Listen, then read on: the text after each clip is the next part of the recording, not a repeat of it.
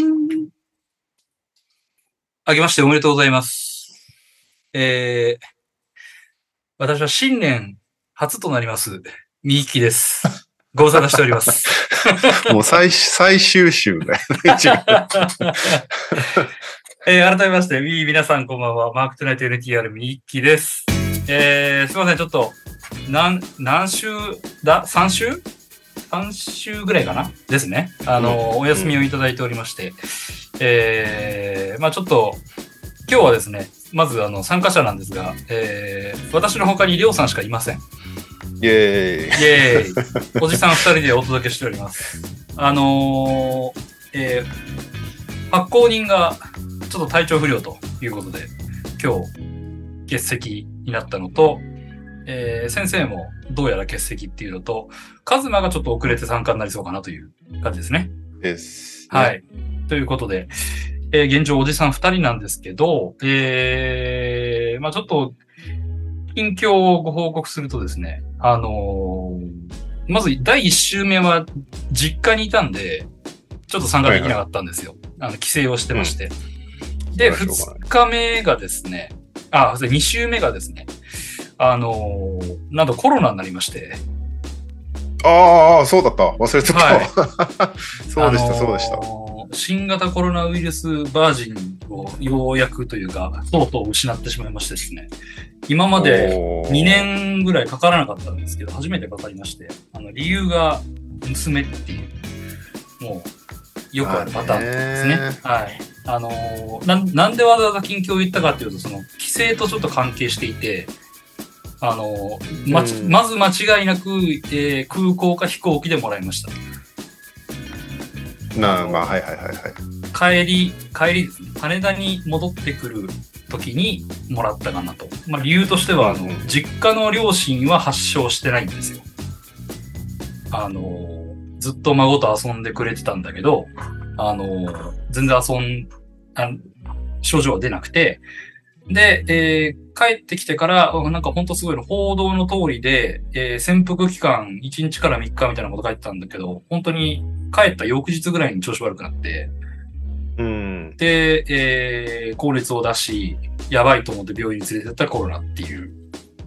で、えーその間、ずっと夜中、ね、ぐずる娘を超至近距離で看病してた、えー親二人も、あの、もちろん感染ということで、お疲れ様です。ええあれ？でもメンバーで感染したのって、大柴と？りょうやった？これまだなんだよね。ああ。俺はね、家族全員なったんだけど、俺だけなってないっていう。おおすごい。なんか、一人なった瞬間、なんかね、もうその週、絶対俺、なっちゃダメみたいな仕事があって、うんうん。あの、逆隔離したの。俺が家から出てくるみたいな。ああ、はいはいはいはいはい。そうそうそう。で、しばらく、なんか、近場のホテル生活みたいうんな。それでなんとかセーフだっいや、賢いね。でそれがいいよ、やっぱり。た。うん。うん。まだなってないのか、じなってうて気づいてないかどっちかです。うん。ああ、発症してないだけでっていうことね。うんうんうん。そうなんだよね。俺もなんかそうだったのかもしれないけど、まあ、あのーあの、あれ、抗原検査でやると見事に出まして。はいはいはいはい。ええあれ、なかなか凹むね。うん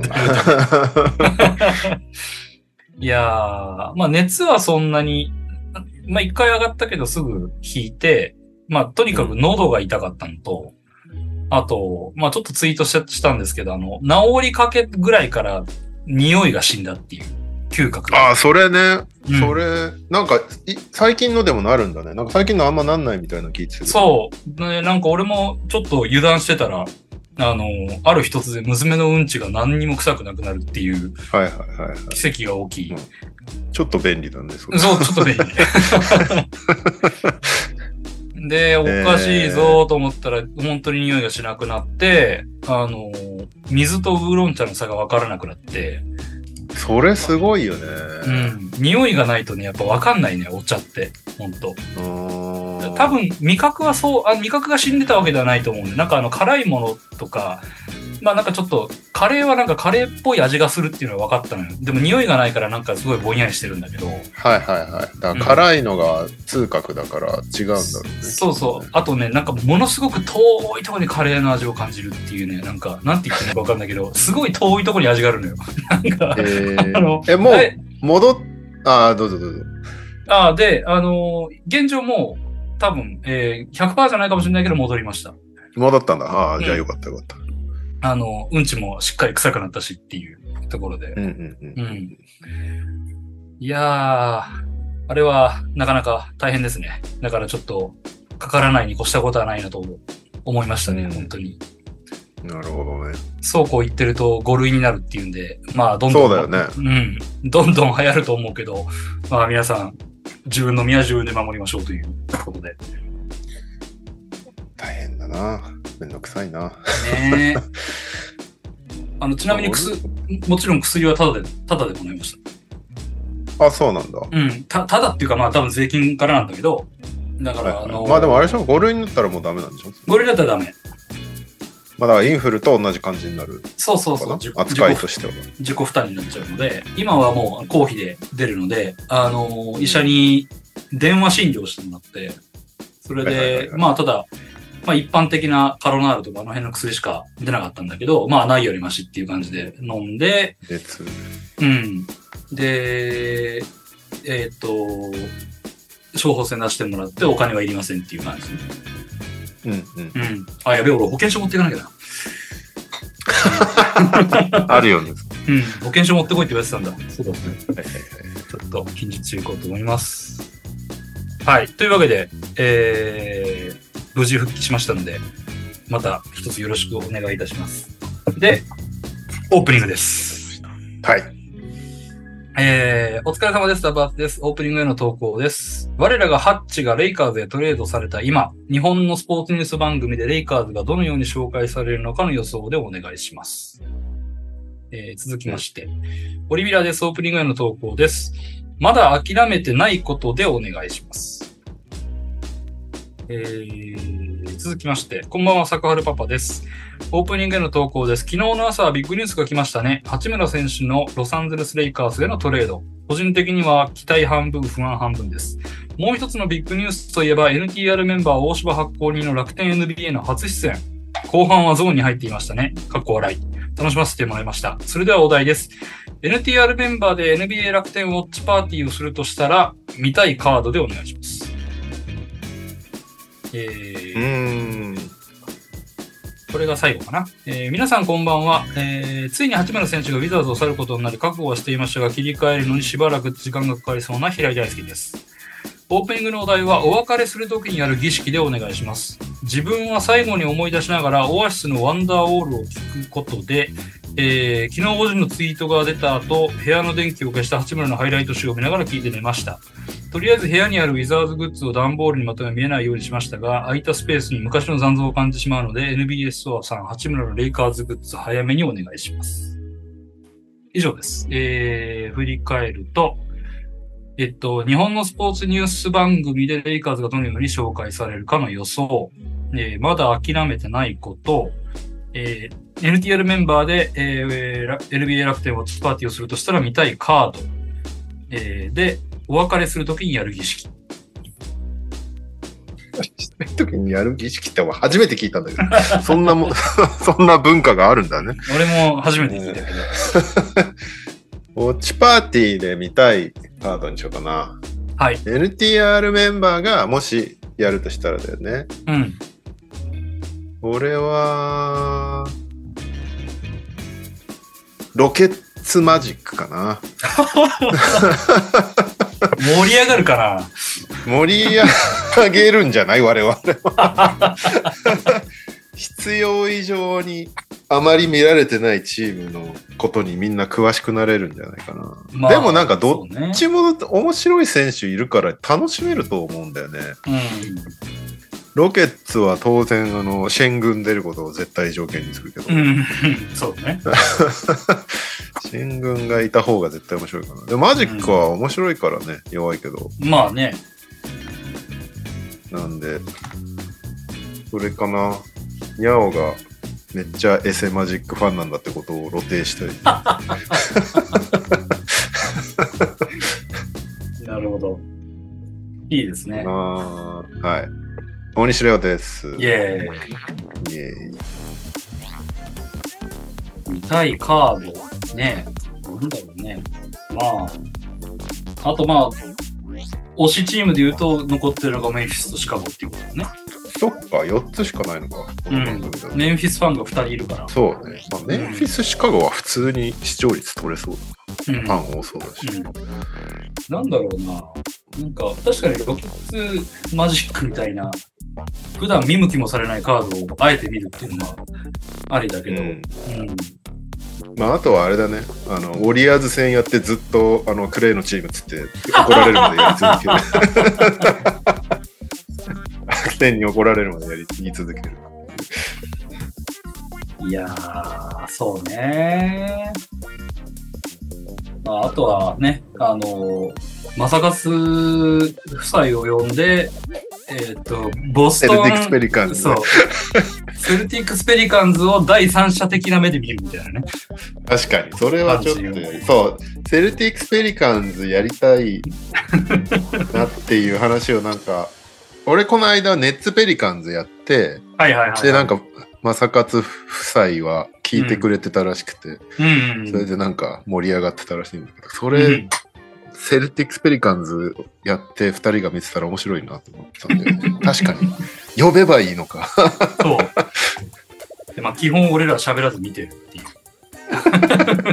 静かに。それ、見見に来てる人意味わからない。うちらでさえこいつら誰なのに、さらに誰っていう。いやいやいや。いいですね。じゃあ、ちょっと NBS 楽天さん、ぜひお声掛けお待ちしておりますので、よろしくお願いします。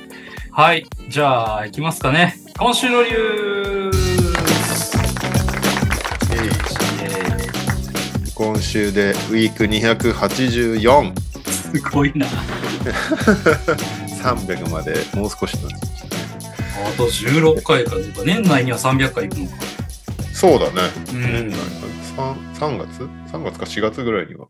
あと16回でしょだからそうだね。4、あと4、ん ?4、そうか。4ヶ月だから4月ぐらいか。4月5月ぐらいに。まあじゃあ、うん今シーズン中にはうん。やるってことですね。はい。じゃあ、ニュース、これかな？必死に探したよ。はい。えーっとですね、稲城市に東京ジャイアンツタウン構想。見た？これニュース。し見てない。そうなの？稲城？稲城、読売ランド、はいはいはい、はい。読売巨人軍、読売新聞、東京本社の3社が会見を多分したんですけど、えー読売ランド遊園地に隣接するエリアで、東京ジャイアンツタウンの構想が固まったことを発表したそうで、あ、もう固まったんだ。へえ。はい。2026年ぐらいにはオープンしたいみたいなことを言ってたねへえ。まあね、でジャイアンツ球場とかね、あるから。そうそう。でもその新ファーム球場を作る。で、うんうんうんそこになぜか水族館が一体となっているっていう。謎の、うん。ちょっとこれ見せた方が早いか。えーっとね。この、まあ、写真を見ると、まあ、球場があって、外野、うんはいはいはいはい。おレフト？まあ、スタンドすら。らないんだけど、まあ、ファームの球場だからスタンドもないんだけど、うん。外野のレフトの方に、いやお客さん入れるスペースがあって、柵の後ろになぜか水族館、水族館って言うのかな？これなんか、オープンスペースにあるそうだね。なんかイルカショーのプールみたいな感じだよね。屋外水族館みたいなのがは一体となる。なんか手前に謎川、川流れてない？で、この川流れてるよね。でもここにもきっと魚が放流されるんじゃないか。何？鮭でも流すの飛 登っていくのかな、これ。で、えー周辺に飲食やスポーツ関連施設などを設けることも計画ということで、収容人数は2700人。少な。まあでも二軍だかからつての玉川グラウンドより選手との距離の近さを重視って書いてありますね。まあ、稲城市に行かないから、俺はあんまり恩恵を受けない気がするけど、まあでも、あ、近くに、そっか、読売ランド遊園地がそもそもある、うんフラワーパーク花日和がある。あと、新温泉施設もオープン、来年。ということで、稲城市が盛り上がりそうですね。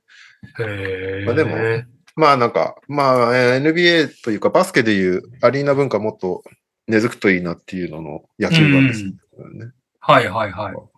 資本があるところが本気出すと違うね、まあね、あのーここは、あれなんですよ。横に、あの、ゴルフ場があるんですよ。うーん。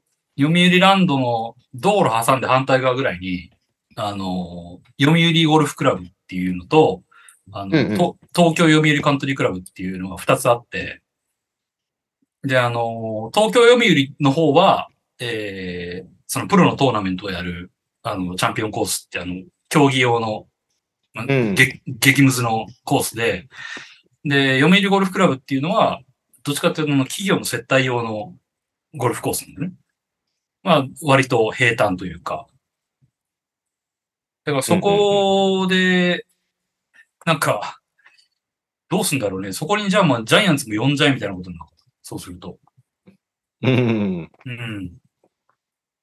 まあ、駅は近いのよ。そんな遠くない。そうなんだ。うん、すっごいさす、っごい坂だけど。あの。車で登るとけ、車で登っても結構坂だねって感じるぐらいの坂なんだけど、うん。うん。まあ、まあでも、シャトルバスとか出すんだろうし、あれ確かなんかベルディ、東京ベルディのなんかもあった気がするんだよな。だから基本あの辺読売グループがもう完全に牛耳ってるからやりたい放題なんだろうけど、ベルディってまだ読売と繋がってんの？多少はあるんじゃない？ちょっと詳しいことは知らんけど、えうん。あと日テレのスタジオかなんかもあったはずだね。ー、なるほどね。うん、もうとにかく読売グループの街みたいな。ランドだね。それこそ読売ランドだね。そうそうそうそう。あの山一体読売ランドみたいな感じだから。うーうんん。ええまあまあでもいいんじゃないですかね。面白そまあうですよね。うんス。ポーツを軸にこういうのをやってくうん。れると。水族館の意味はちょっとわかんないけどね。そうね。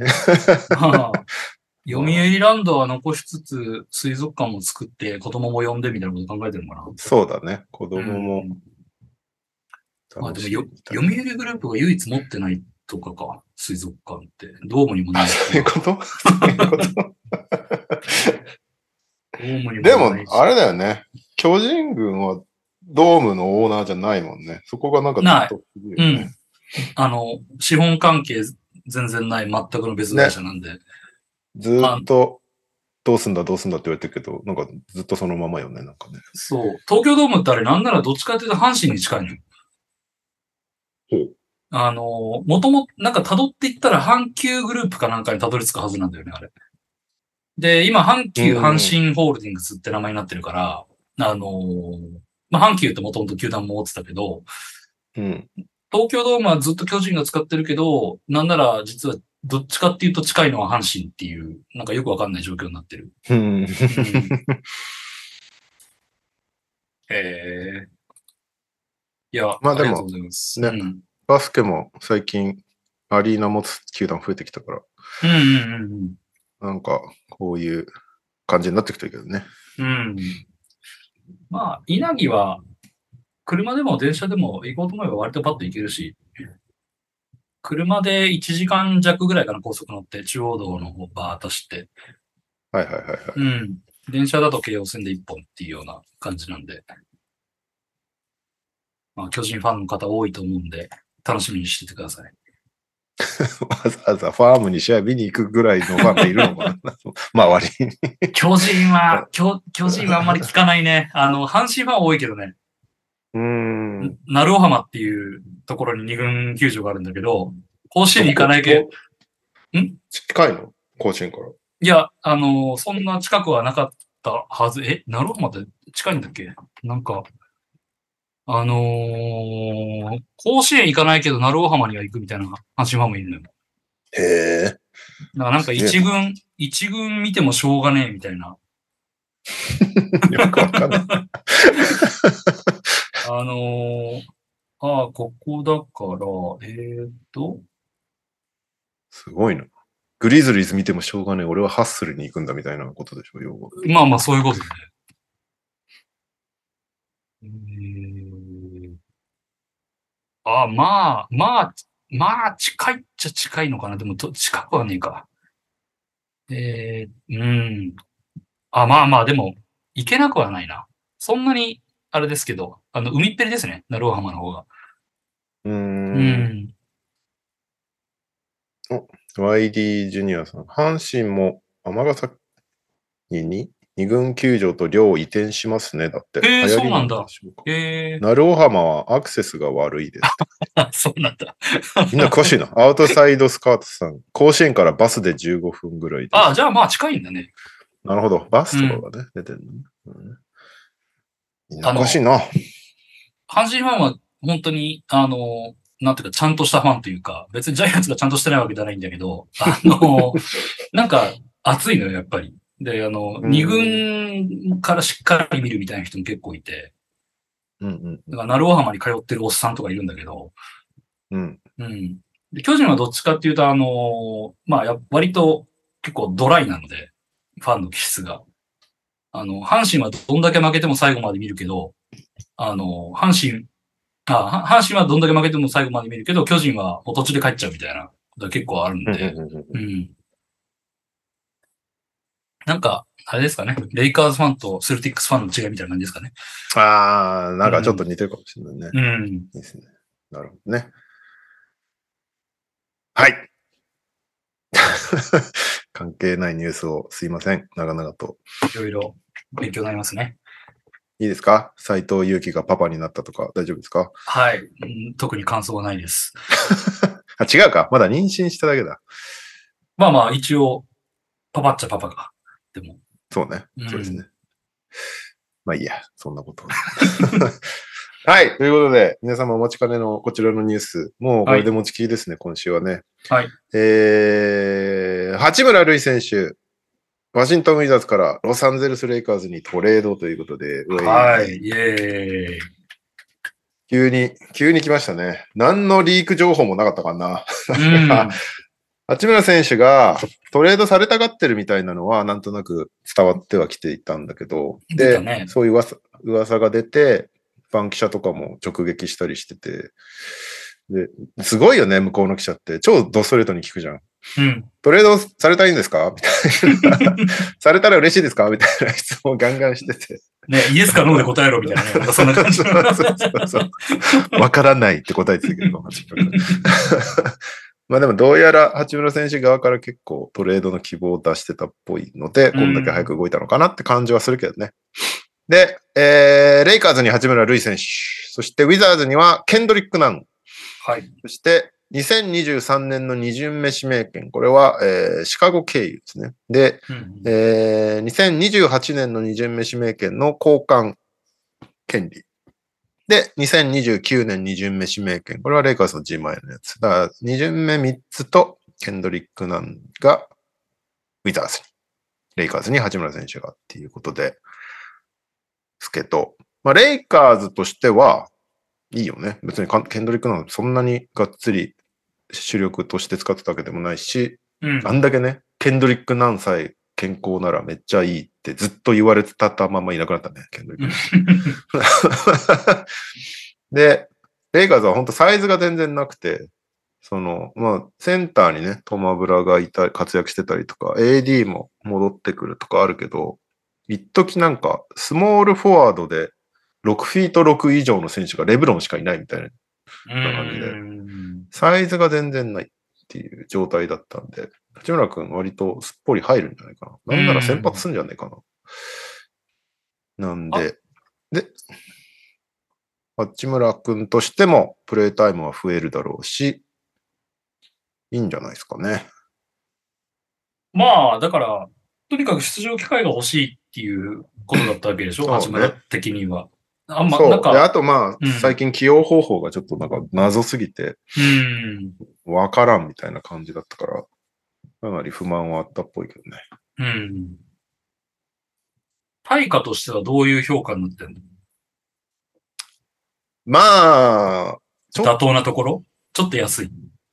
と安いのかなとも思いつつも、まあでも2巡目3つかとか、なんかまあまあでも今ならこんなもんなのかねっていう感じなのかな。うん。なんかもうちょい安定して出てるようなシーズンを2シーズンぐらい送ってれば、うん。絶対もっと対価は高かったというか、下手したらトレードされてないぐらいあるかもしれないけど、うん。最近ちょっとね、安定して出れてなかったっていうのは影響したかもしれないね。うん。なるほどね。まあ、どうなんですかね。なんかウィザーズはちょっと出すの早かったんじゃないって感じはするけどね。まだ2週間あるからさ、トレード出てないので。うんうんうんもうちょっと粘れば、もっといい対価あったんじゃないのかなってちょっと思っちゃうけどね。まあ、あれだったのかね。八村の希望だったのかね。その、はね、そう、なんかうん、少しはあんのかもしれない。早く出たい、およびレイカーズに行きたいみたいなう。ん、レイカーズならマジで行きたいっていうのことは伝えたんじゃないかな、さすがに。うんまあ、なんかサボニスが言ってたんだけど、サボニスゴンザガ大の先輩でさ、うんうん。で、なんか八村君がゴンザガ大にいた頃に、ステイプルズでプレイしたことがあって、その時になんかすごい LA を気に入ってたらしくて、うーん。ここ、ここはいつか俺のホームにしたいみたいなことを言ってたんだって。ああ、なるほどね。まあ、じゃあ、実現したっていう。うん。まあウィズ、ウィザーズ側の、なんていうか、親心と言っていいのか、なんというか。あるかもね。うん本人が望むような環境に送ってあげたいっていうのももしかしたらあったかもね。うん。それはまあ、チームとしてちゃんとやってくれたっていうのはあるかもしれない。そこはだから、ウィザーズを評価すべきだね。多分そうだね。もしそう。もしそうならばだけど。いや、待て、もうちょい、もうちょい稼げそうだから待って待ってって言ってて、レイカーズの話が消えちゃったら、元も子もないもんね、それで。そうそうそうそうそう。でね、結果なんか、どうしようもないとこ行ったってね。まあ最近そんなにどうしようもないチームってあんまないからあれだけど。うん。いや、あるよ、俺これ、八村がないと思うけど、ロケッツとかって言われたら、本当どうしようと思ってた、なんか。なんかもう、申し訳ない気持ちしかないみたいな。いや、まあ多分、多分出れるけどさ、出れるけど、うん何か得るものあるかね、このチームで、みたいな感じになるから。はいはいはいはい。うん。いや、なんか全然、俺はレイカーズファンでもなんでもないけど、いいとこ行ったなと思ったけどね、本当と思うし、うん。なんならね、日本バスケ的にも美味しい、美味しい話な気がするんだよね。うん。レイカーズ入りっていうのは、取り上げやすい、いかんせん。そうだねのバスケメディア、んなんかね、うちみたいな NBA ジャパンとかはね、当然何、どこにいようが取り上げるんだけど、うん。他の、いわゆるスポーツ紙とか、うんえーテレビ、テレビとかが取り上げやすいよね、レイカーズって。レイカーズって誰でも知ってるからさ。知ってる。ね、こうバスケ知らん人でも、疎い人でも、レイカーズならは聞いたことあるみたいな感じじゃん。うん。だから、話題にしやすいというか、うん。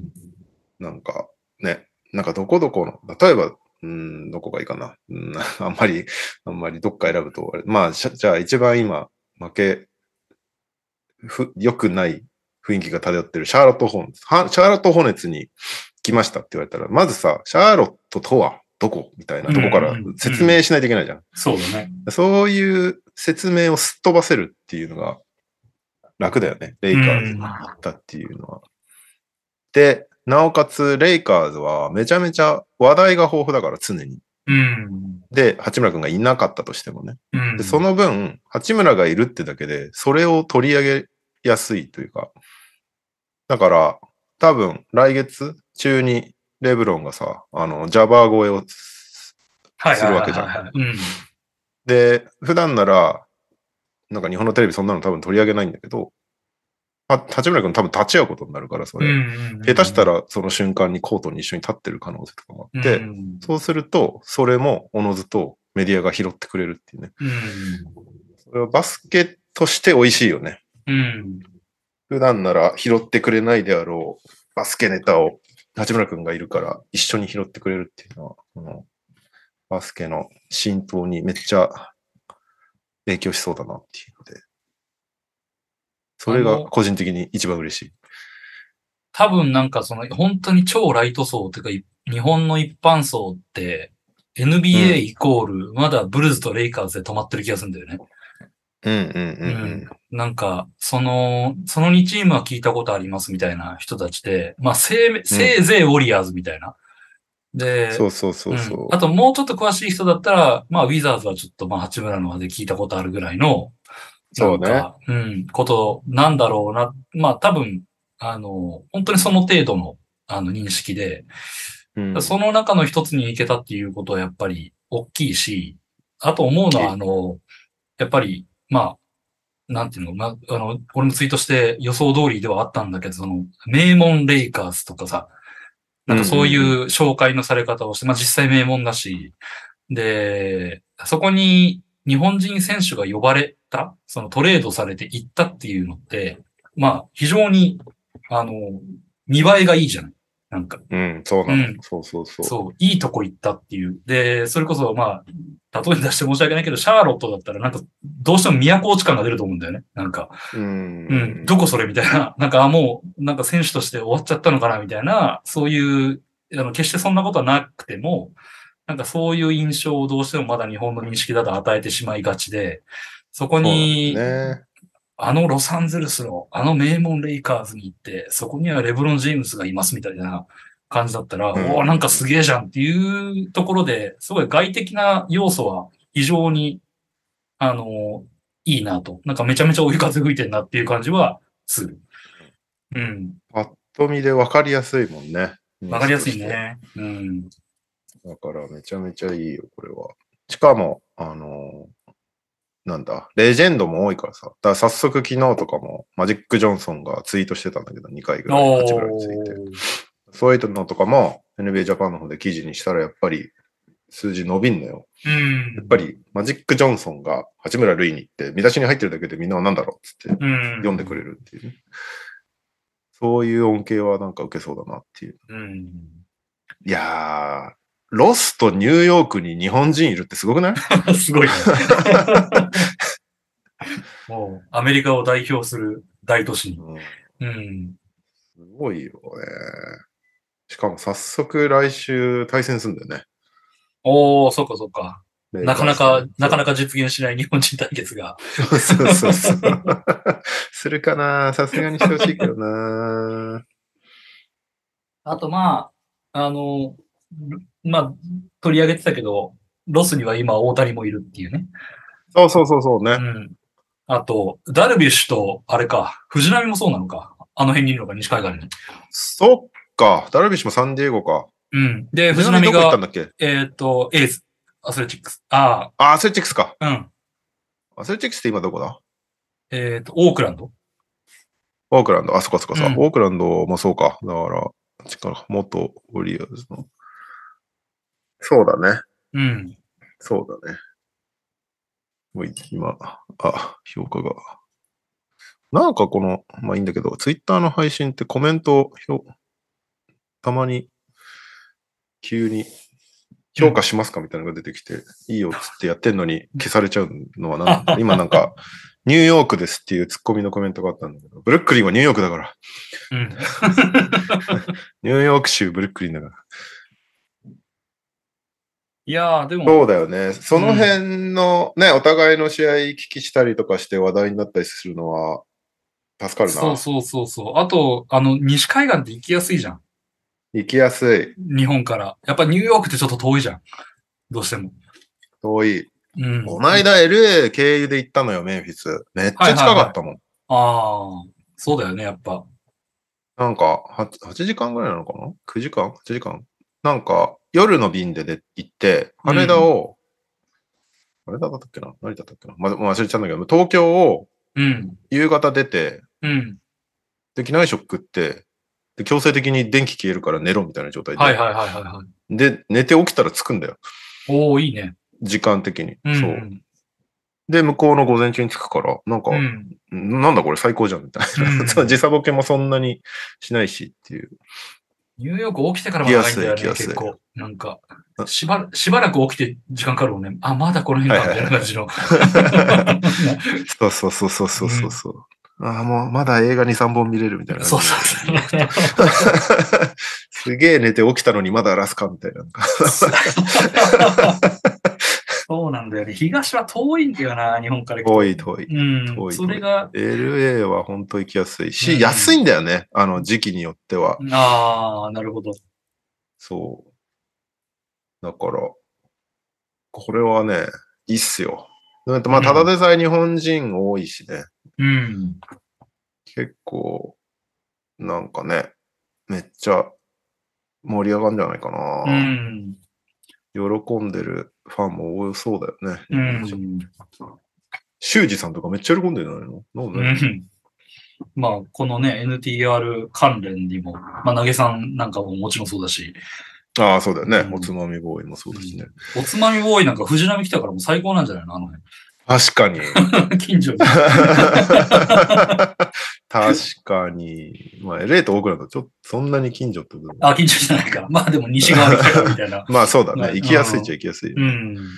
そっかそっか。いいね。てか、藤、全然話もうそれちゃうけど、藤波、よくあの額で取り行ったね、オークランド。うん。ね。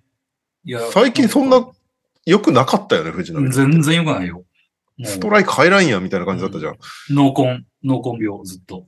ねえ。うなんで、どういうスカウティングで取ったんだ、あれ？なんなんいやだー、よくわかんないけどね。まあ、取ってくれてよかったねって感じだけど。ねうん。まあ、あのー治りさえすりゃ戦力にはなると思うから、う。うんん、それがずっと治んなかったわけで。まあ、そっかそっか。うん。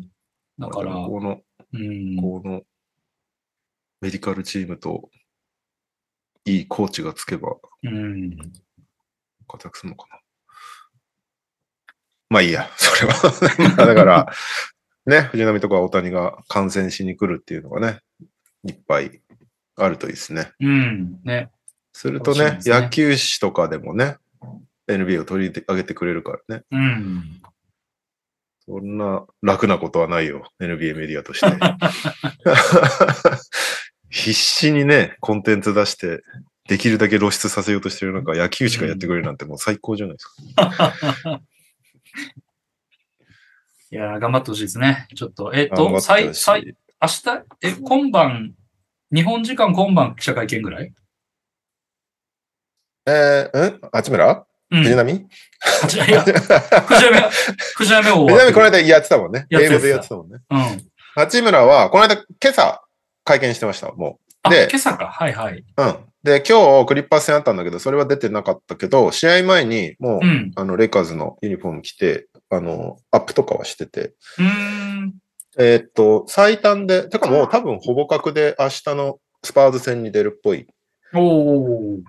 で、なんならアンソニー・デイビスも一緒に復帰するっぽくて、あ、そうなんだ。なるほどね。これ何がいいって、まあ AD 帰ってくるから当然調子良くなると思うんだけど、レイカーズ。うんうんうんうん。八村来たから勝率上がってきたね、みたいな論調がつ作れるっていうね。なるほど。まあまあ実際貢献すると思うから、まあいいんだけど、うん あの、AD バフもかかるから、うんうんうん。八村と、八村が加わってからの成績みたいなのができちゃうっていうね。まあ、それ自体は事実だからね。勝てば。うん。なるほど。ああ、楽しみっすよ。いや、あのーまあ、やっぱり、あのーそういう目立つってことは、それだけ批判も多いし、ね、うんいろんな逆風も当然ね、やっぱりロスだの、ニューヨークだのチームは、散々言われ、やられるだろうけど、まあ、そうん、それに負けず頑張ってほしいっていう感じですね。ほんと、桁違いだから、うんその辺は覚悟しないといけないと思うけど、まあでもね、散々日本のメディアに追っかけ回されてる八村君だから、うん、メディアの多さとかにはそんなに圧倒されないとは思うけど、うん。ただまあそうだね。そのファンとかにもめっちゃ言われるよっていうことはちょっと覚悟しておかないとダメだよね。多分ね。うん結果を出さないと。まあでもどちらにせよね、契約年で勝負年なんで頑張ってくれると思うけどね。まあフィットするんじゃないかなと思ってるけどね。なんか考える中で一番ベストな行き先にたどり着いたんじゃないかなって感じはちょっとするかな。うん。なんで、楽しみですね。まあまだレイカーズもしかしたら動くかもしれないから、うん。どうなるかわかんないけど。ラス、ラスとさ、すごい良かったじゃん。ウィザーズ行った頃。はいはいはいはい。うん。兄貴、兄貴、弟分みたいな感じで。うん。結構、仲良かったっていうか、そのラスの、あの、わーっていう感じの勢いに引っ張られて、自分も頑張るみたいな感じがあったような気がしているから、その辺がまた戻ってくるといいなっていうのはちょっと思あと、トマブラもいたもんね。う。うん。あと、トロイ・ブラウン・ジュニアもいた。ああ、そっかそっか。じゃあ、まあ、顔見知りが。2000そう、2020年のウィザーズが4人もいるっていうね。八村含めて。なんでだって感じもするけど、うんそんなに勝ったチームでもないぞ。なんでそこ集めんだって感じもちょっとするけど。まあ、ちょっと楽しみですね。そうね。ちょっと注目しましょう。レイカーズも。うん。うん。逆にウィザーズの日本語コンテンツチームが解散になってしまうんではないかっていうね、ちょっとは残念なところもあるけど。もうね、別に頑張って日本語でやる必要性をチームがもしかしたら感じなくなるかもしれないからね。まあね。まあ、一応ジャパンゲームっていう形は一回ね、作ったからな。それで。そうだね。でもめちゃくちゃ良かったよね。日本語コンテンツチームは。いやいや、よかったよ。ワシントンは相当やってくれたと思うよ。なんか。うんあれは本当最高だったよね。なんか本当うんさ三三人いるんだけど、新川さんとザック・イクマンさんとカうんメラマンの。いや、素晴らしかったよね。なんか、うんか 解散する前提で話しちゃうけど、いやーなんか本当もう感謝しかないね。あのう3人には。ん。一気に、なんか、なんだろう。アメリベースポーツとの距離感がめっちゃ縮んだよね、日う本ん。いや、なんと。か本当に、あの、こうやるんだぞっていうのを、お手本を見せてもらったような感じがするというか、うんうんうんその、日本、アメリカスポーツにおけるその日本人選手の意味というか、まあそれはうん。当然そのファンに対するものだし、それはまあ、本当にイコール、そのビジネスの面なわけじゃない？やっぱり彼らにとってうん。は。うんうんでもそれは当然のことなんだけど、でも、あの、そういうのも全部ひっくるめて非常にうまくやってるなっていうのと、うん、なんか、あの、結構手厚く、なんかいろいろ更新だったりとか、もやってたもんね。いや、なんすごかった。すごかった。うんいやいや、本当に。まあ、可能ならね、なんか、せっかくついたファンを離さないように、しばらく残しておいてもらいたいところだし、まあもしかしたら、そうね。今後別の日本人選手が行く可能性だってゼロではないんだから。そうね。うんまあ、もしくは、レイカーズが雇うとかね。あ、そのまんまね、居抜きで？ね。うん そうもう全然ありえない話ではないと思うけど、早速、早速なんかレイカーズがツイートしてて、なんか日本語失敗してたんだよな、今日。なんかなんだっけな。ようこそ、じゃなかった？そうそうそうそうそう。よう、なんだっけ？ようこそ、また、ようこそ、ザ・レイクショーみたいな感じで、ようこそザ・レイクショー八村塁選手って書いてあって、うん。ん？って、ようこそ、だったら通座だろっていうね。なんかなんかもうなんか、ちょっとよくわかんない感じ。まあこれはきっと無理やり Google 翻訳とかを使って誰かが作ったんだろうな気がするんで、そういう感じになるなら日本人を雇ってくれってちょっと思いましたね。あなんで、もしも、しかしたらあるかもしれないですね。楽しみです。楽しみです。いや、本当楽しみです。なんで、多分明日スパーズ戦でデビューすると思うんで、皆さん見てください。そうはね、レイカーズニュースが多いんですよ。そんなレイカーズは今日クリッパーズと対戦して、まあ負けたんですけど、133対115でクリッパーズが勝ったんですけど、レブロン、この日、えー、めっちゃ活躍して46得点。で、これで、えー NBA の全30チームから40得点以上を得た史上初の選手となったそうですってすいう。ごいね。なんだそれっていう。うん まだ移籍してないとまずできないよね。はいはい、そうだね。だから、コービーとか、ノビツキーとかは絶対達成できない記録うなんだんうんよね。うんうんうん。自分とこう相手にはできないからね。うんうんうん。いやー、でもすごいよね。すごいね。長く活躍するってすごいんだなとう思いますよね。ん。今、通算3万8210得点。えーカリーム・アブドゥル・ジャバーの最多記録は3万8387得点なの。あと177得点。はい。なんならもう、うん、オールスターまでにはあ？達成する？そうだね。そうだね。うん30で割ったとしても、5、6試合、うん。全然いけちゃいますね。ねこのペースのまんまいったらね、全然余裕で何しょ。の、何の考えるもなく30で割れちゃうっていうのもまたすごいよね。30ぐらい取るだろうっつうね、ね。いやー、大したもんだよ。大したもんだわ、本当に。えー、そんな、レブロン・ジェームズの息子、はい。ブロニー・ジェームズさんはい。が、マクドナルド・オール・アメリカンチームに選ばれましたっていう。マクマクドナルド・オール・アメリカンっていうのは、高校のオールスターゲームみたいなのがあるんだよ。全国、うんうん全米、全米大会、大会だよね、うん全米オールスターみたいなのが。うん。あアメリカのバスケ、高校バスケって結構州ごとに区切られて、そんなにこう全米で交わりってないんだけど、うんこ。のマクドナルド・オール・アメリカン・ゲームズっていうのは、あの全米の高校生から、すいません。えっと、まあ、スター選手呼んでオールスターゲームやるみたいなので、当然、レブロンとかも出てるし、うん。でそれにブロニー・ジェームズ、レブロンの息子が選ばれましたということで、もう一人元 NBA 選手の息子に DJ ワグナーっていう、ジュアン・ワグナーっていうのが昔クリーブランドにいたんだけど、うんそその息子が、もマクドナルド・オール・アメリカンに選ばれてて、なんなら DJ ワグナーはお父さんのジュアン・ワグナーも当然このマクドナルド・オール・アメリカンに出てて、おじいちゃんもオール・アメリカンに出てて、へえ。3世代は史上初だそうです。へえ。なんで、レブロン一家は忙しい。なんかもう大学のリクルートも大変なんだって、ブロニーに対して。あの、ブロニーと直接話せないんだって、大学側が。はもう何人も経て、ようやくお母さんにたどり着くんだね。で、お母さんを通さないと、ブロニーとは喋れないし、みたいな感じあ。で。え、そのな何全然なんか人って代理人とか、そういうのがいる代理。人とかがいっぱいいる。はあ、すごいね。高校生ですよ。高2だよ、高2。ああ。え、でもその、ブロニー取ったらレブロンも同時についてくるんでしょ、多分。まあ、うん、でも大学だからね。あ、大学か。そうか、そうか。まあでも、必然的に、必然的に応援はしてくれるからね。あ、まあ、お父さんね。し、見に来てくれるかもしれないから、まあ集客とかはすごいことになるだろうね。まあ、そうだね。グッズも売れるだろうし。なんで、それぐらいやる価値は、取りに行く価値はあるんだけど、あれ、ブロニーが最速でドラフトかかるとしたらいつなの？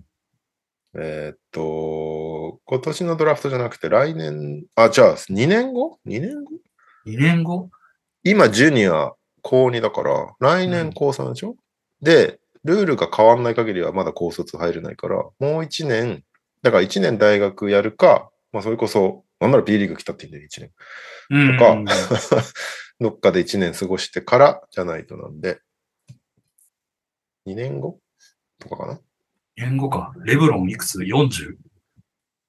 ?40 だね。そうだね。はあ。え、でもや、やりたいんでしょ、多分。ブロニーと NBA で。うん、それはずっと言ってるね。ねえ。ちゅうことは、あのさん、まだ2年ぐらいやるのか。すごいな。うん、ずっといると思う。なんなら、次男まで待つ可能性もあるかもしれない。数みたいになってきてるじゃん、なんかもう、年齢だけで言って。レブロン・ジェームズ57歳現役ですみたいな。なんかもう、それは、なんかわけわかんなくなってくる。すごいな。で、ヤフコメでめっちゃ批判されてるでしょ？早くやめろっつって。そうそうそうそう。数の、数の記事読むたびにあれだからな、ヤフコメ見るとなんか悲しい気持ちになる。いやー、そうですそんなことないか。2024年のドラフトに入れる？来年？あ、ごめん、1年勘違いしてた、俺。もうシニアなのか。じゃあ高3だ。まいや来年のドラフトですね。うん、39ってほぼ40ですよ。いやー、すごいね。いやーはい。はい。そして、うーんと、もう一個、レイカーズニュース。はい。えーっと、スラバ・メドベデンコって選手が昔いたんですけど、レイカーズ。はあ。2001、2002年入所チームの人なんだけど、うん。ウクライナ人なのかな？確か。違う、まあ違うかな？違うわ。えっと、でも、まあウクライナ支援のうん。そう。ウクライナ支援のために、当時の優勝リングを、あ、やっぱウクライナ人だ、ごめんなさい。ウクライナ人で、ウクライナのその戦争、今こんな状況だから、その支援するために、当時の0102の優勝リングをオークションにかけて、それを全額寄付するっていうのをやったのね。ほうほう。で、25万3534ドルで売れて、それを全額そういうなんか支援金に使ったんだけど、まあそれでうんまあ指輪がなくなっちゃいましたっていうのが、まあちょっと前うんにニュースとしてあったんだけど、最近 G2 バス、レイカーズのオーナーがはいはいはいはい。なくなっちゃってかわいそうだからっつって、リングをまた寄贈するっていう、ちょっといいえ G2 バスにしては珍しい、いいニュースで取り上げられるっていうのがありました。いいとこあるじゃんね。ねうん。ようやくなんかいいニュースで彼女の名前を見たって感 メドベデンコ、ああ、これか。母国ウクライナのため優勝リングをオークションじ。出品。そうそううーん。あ、キーウに住んでんだ。へえ。今。大変だね。そう。まあどうせ、どうせ指輪金庫に入れてるだけなら持っててもしょうがないからっつって売って寄付したらしいんだけど。まあなんかいい、いいニュースだなって感じはするけど、だったらう売る前に G2 バスが代わりに支援すればよかったんじゃねえのってもうちょっと思っちゃったけど。まあそういうことじゃないんですよね。ねそうね。やることが大事。うん。まあね。メドベデンコさん、ぜひじゃあちょっとデヴィ夫人と対談してほしいですね。なんか。急に言ったな、デヴィ夫人って感じだったけど。まあ偉いけどね。確かに。うん。おおあれ？消えた。参加者が一あ人。聞こえております。あ、聞こえてます。お疲れです。お疲れ様です。大丈夫です。ちょうど今、レイカーズニュースが終わったとこなんで、えーっと、このタイミングあで、オープニングは何だったっけな？あ、えーっとね、オープニングのお題ですが、NBA 楽天ウォッチパーティーを NTR メンバーでやるとしたら見たいカードでお願いします。あ。難しいですね。え、NBA ウォッチパーティーですもんね。そそう。ああ。この間の楽天のやつ。NBA, NBA じゃなかったら見たい試合はあるんですけど、NBA ウォッチパーティーだと、えーマジック対ロケッツ。おー俺と一緒だ。思考回路多分一緒ですよね。まあやっぱそこの戦い見たいかなっていう気はしますね。見たいよね。そして我々なら盛り上げられる気がするっていや、そうですよね。なんかどっちに転がっても多分、お互いがこう、喜び合うというか、例えば、まあロケッツがめっちゃ調子よかったらもう希望だ、希望だってなるじゃないですか、きっと。そうね未来は明るいなるじゃないですか。うんでもマジックが仮に調子悪かったら、まあタンクなんでってなりますし、なんか、うんどの展開でも楽しめるカードかなとは思いましたね。まあ確かなに。るほどね。勝っても負けても誰も嫌勝ってもな気持ち。負けても、勝っても負けてもみんなが勝つみたいな感じになる気がします。確かに。確かにね。ヒューストンがね、ボコ負けしても、どうだ、これがタンクだ、みたいなね。いや、そうです、そうです。なんか、どの展開にも絶対面白いと思うんで。そうなんだよ。はい両両方のファンがさ、勝つこと期待してないんだよね、すでに。そうですね。そうですね。負けること前提で見てるかポケら。モンぐらいの感じ。そうそうそうそう。お、勝っちゃったよ、みたいな感じになるから。うん。はい。すいません、遅れました。カズモです。よろしくお願いします。イェーイ。えちなみに NBA 以外で見たいなと思ったのは、僕日本代表の試合やっぱ見たいんですよね。ああ。確かに。なんか前、右さんの家で見ましたよね。あ、見たね。右さん右ですよね。あの、うんジョージがだいぶ。ああ、ジョージのやつね。ジョージと言い続ける試合あったと思うんですけど、ああいう感じはなんか楽しいなと思って思いましたし、多分聞いてる人たちもまあ日本代表の試合をみんなで盛り上がるみたいなあんまりない気がするんで、うん確かに。場としてあったら面白いかなとは思いました。そうだねやりたいね。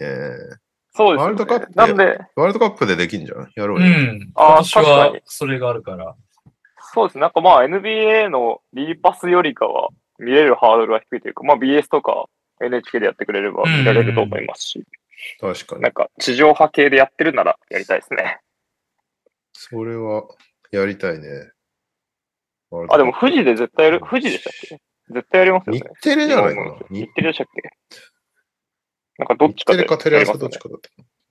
アンバサダー立ってると思うんで、うんうんうん。いいっすね。ぜひ、俺それをやりたいですね。取材、取材で行かなければやりたいな。それあー確かに、それは結構リアルな問題というか、いや、そうそう。。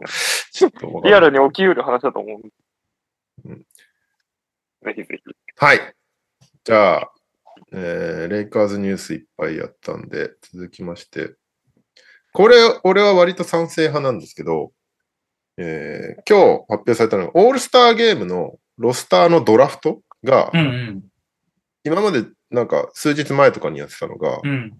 ティティップオフ30分前にやるってことが発表されて、お。試合が始まる直前に両キャプテンが、えーチームを選ぶっていうのが、やるらしいんだけど、まあど、うんどうやってやるのか知んないんだけど、ユユニフォームを多分2枚ずつ用意するんだろうね、きっとね。うん。とか、なんかその辺の問題はいろいろあるけど、まあ、実際にあの、なんだろう。まあアメリカってストリートボールってそういうシステムなんだけど、だいたいこううんずらっと並んでて。お互いキャキャプテンが2人、あの、欲しい選手取っていくみたいなのを大体やるんだけど、そのシステムですね。なんで、ぜひ、あの、一番最後に選ばれる選手、カメラアップするっていう演出が欲しい。またハーデンかな。そうだ、ハーデンあれだっけ？スタメンで最後みたいな。そうそうそうそう、前回なんか最後。うん。で、レブロン大笑いみたいな感じじゃなかったか確か。そうそうそうそうそうそうそう。なんか、そうだよね。うん。いや、いあれか、KD がキャプテンで、KD お前取んねえのかよみたいな感じでそうそうそう。大笑いになってた。確かに。チームメイトやろがみたいな感じ。いや、あいつはいいや、みたいな感じになってね。そうだ、そうだ。なんで、ちょっと楽しみですけど、あれだね。あのー試合がある、なんか、オールスターのウィーケンドまでにグッズを買いたい人がちょっと困るっていうのを意見はちょっと見たね。ああ。なんかどっまあちの、まあそうですよね。ユニフォーム？そうそう、どっち買えばいいんだよみたいな感じになっちゃう。もだからユニフォームまだ発表されてないよね、特にね。うん。もしかしたら。デザインは発表されてますよ。あ、されてんだっけ？デザイン、デザイン、ナイキストアにありますよ。僕見かけちゃいましたけど。もうあるんだ。そうなんキストアだ。にレブロン、レブロンと KD のジャージだけ2デザイン両方ありました。ただ、僕も公式からなんかそういう声明が出てないかなと思ってて、ツイッター上でもなんか何も盛り上がってなかったんで、これどうなんだろうなと思ったんですけど。あ、本当だ。リークされたっていう情報が出てきますね。じゃあ、そういうことだね。あるんだね、ちゃんと。まあ多分、本当だ。こう、このデザインなんだろうなって感じのがありますけど。青いやつと黄色のグラデの。なんか、こっちの、ここの黄色とオレンジのグラデのやつ、なんかユタの、ユタの、あ今年ジャジャズだからまんまなんじゃないかと思いました。あ、そういうことか。今年ユタっすよねそそれを、そっか、そういうことか。それを受けてなのかな？じゃないですか。まあ、あの、なんか見た感じ、凝ったデザインみたいな両方ともないと思うそうだね。。限界安そう本当にこ本当にこれなのまあでも、これなんだろう、ねでも。買えますよ、ナイキジャパンで。多分。青黒のグラデはなんかダラスっぽいし。うーん。そっか。なんか96年とかなんかみんな自分のチームのユニフォーム着てたやつ俺結構好きだったんだよな。うん。ああ、最近ないっすよね。2000何年だかか忘れちゃいましたけど。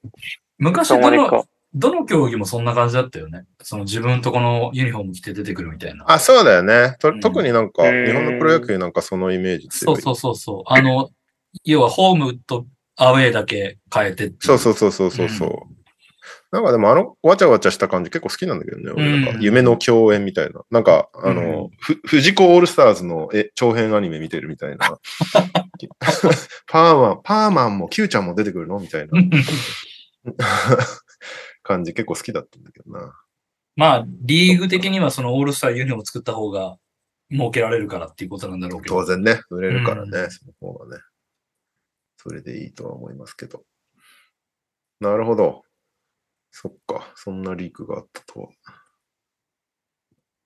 えー、で、この間ダンス第3回途中経過が出て、なんならこれ配信される頃にはもうスタート発表されてるかもしれないけど、えーっと、ウエストはフロントコート、レブロン、ヨキッチ、AD。AD はギリギリ帰ってこれそうだから、まあよかったね。選ばれるなら。ギリギリ4位で、僅差がザイオン。でもザイオンもね、もう2週間はアウトみたいな発表されてたかな。えーガードがカリー・ドンチッチ。うん。まあまあ、順当ですね。で、300万、みゃん300万票差でジャモラントうん。とシェイ・ギルジャス・アレクサンダー。ああ。で、イーストはフロントコートがヤニス、KD、テイタム。これだけ入れ替わったのかなずっと KD が1位だったけど、ヤニスが上回りました。ガードはカイリーとドノバン・ミッチェル。これ、ドノバン・ミッチェルがスターターで選ばれるのは皮肉だね。なんかユタでやるって考えると。確かに。ジェームズ・ハーデンさんは4位です。おめでとカイリーと400万、あ、200、200万票差です。う。ここで4位になっても、花一問目で最後に選ばれるっていうね。ハーデン今年いいけどね。めちゃくちゃ。うん実は。誰も気づいてないけど。あ、ナイキの、ナイキジャパンのバスケのサイトに行ったら、トップに MQ さんがいた。マジで？えーっと、オールスターやりました。あ、これ超謎なニュースですごい好きなんだけど、今日セルティックスの試合の前に、レポーターが、えっと、マーカス・スマートをインタとインタビューしてるっていうか、まあ、取材してたんだって、ロッカールームで。はい。したら、あの、ヘッドコーチのジョー・マズーラがやってきて、マーカス・スマートのとこ前通って、急に、あの、宙返りをして、うん。で、お前できねえだろっつって立ち去ったらしい。ニュースがありました。何、んどういうこと？意味わかんなくない不思議すぎるでしょ。で、あのー記者が、う。うん。は？ってなって、マーカス・スマートに、な何今の、なんかそういううちはネタがあるの？って聞いたら、マーカス・スマートも超困惑してて、うん。いや、よくわからないから、あいつにはさ、シュガーを与えてはダメだっていう、なんか謎のコメント。何このニュースっていう。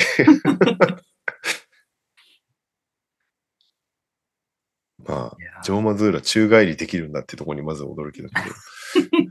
まあ確かに。宙返りじゃないかもしれないんだよね。全中かもしれないんだけど、サマーソルトとしか書いてなかったから。でサマーソルト。もサマーソルトっていうとね、宙返りを想像するよね。ガイルとかを。ガイルだね、完全に。ねうんまあ、どっちでもいいんだけど、いどっちにしろ意味わからんから。はい。そんな、そんな NBA でした。はい。特に、そこはなければ。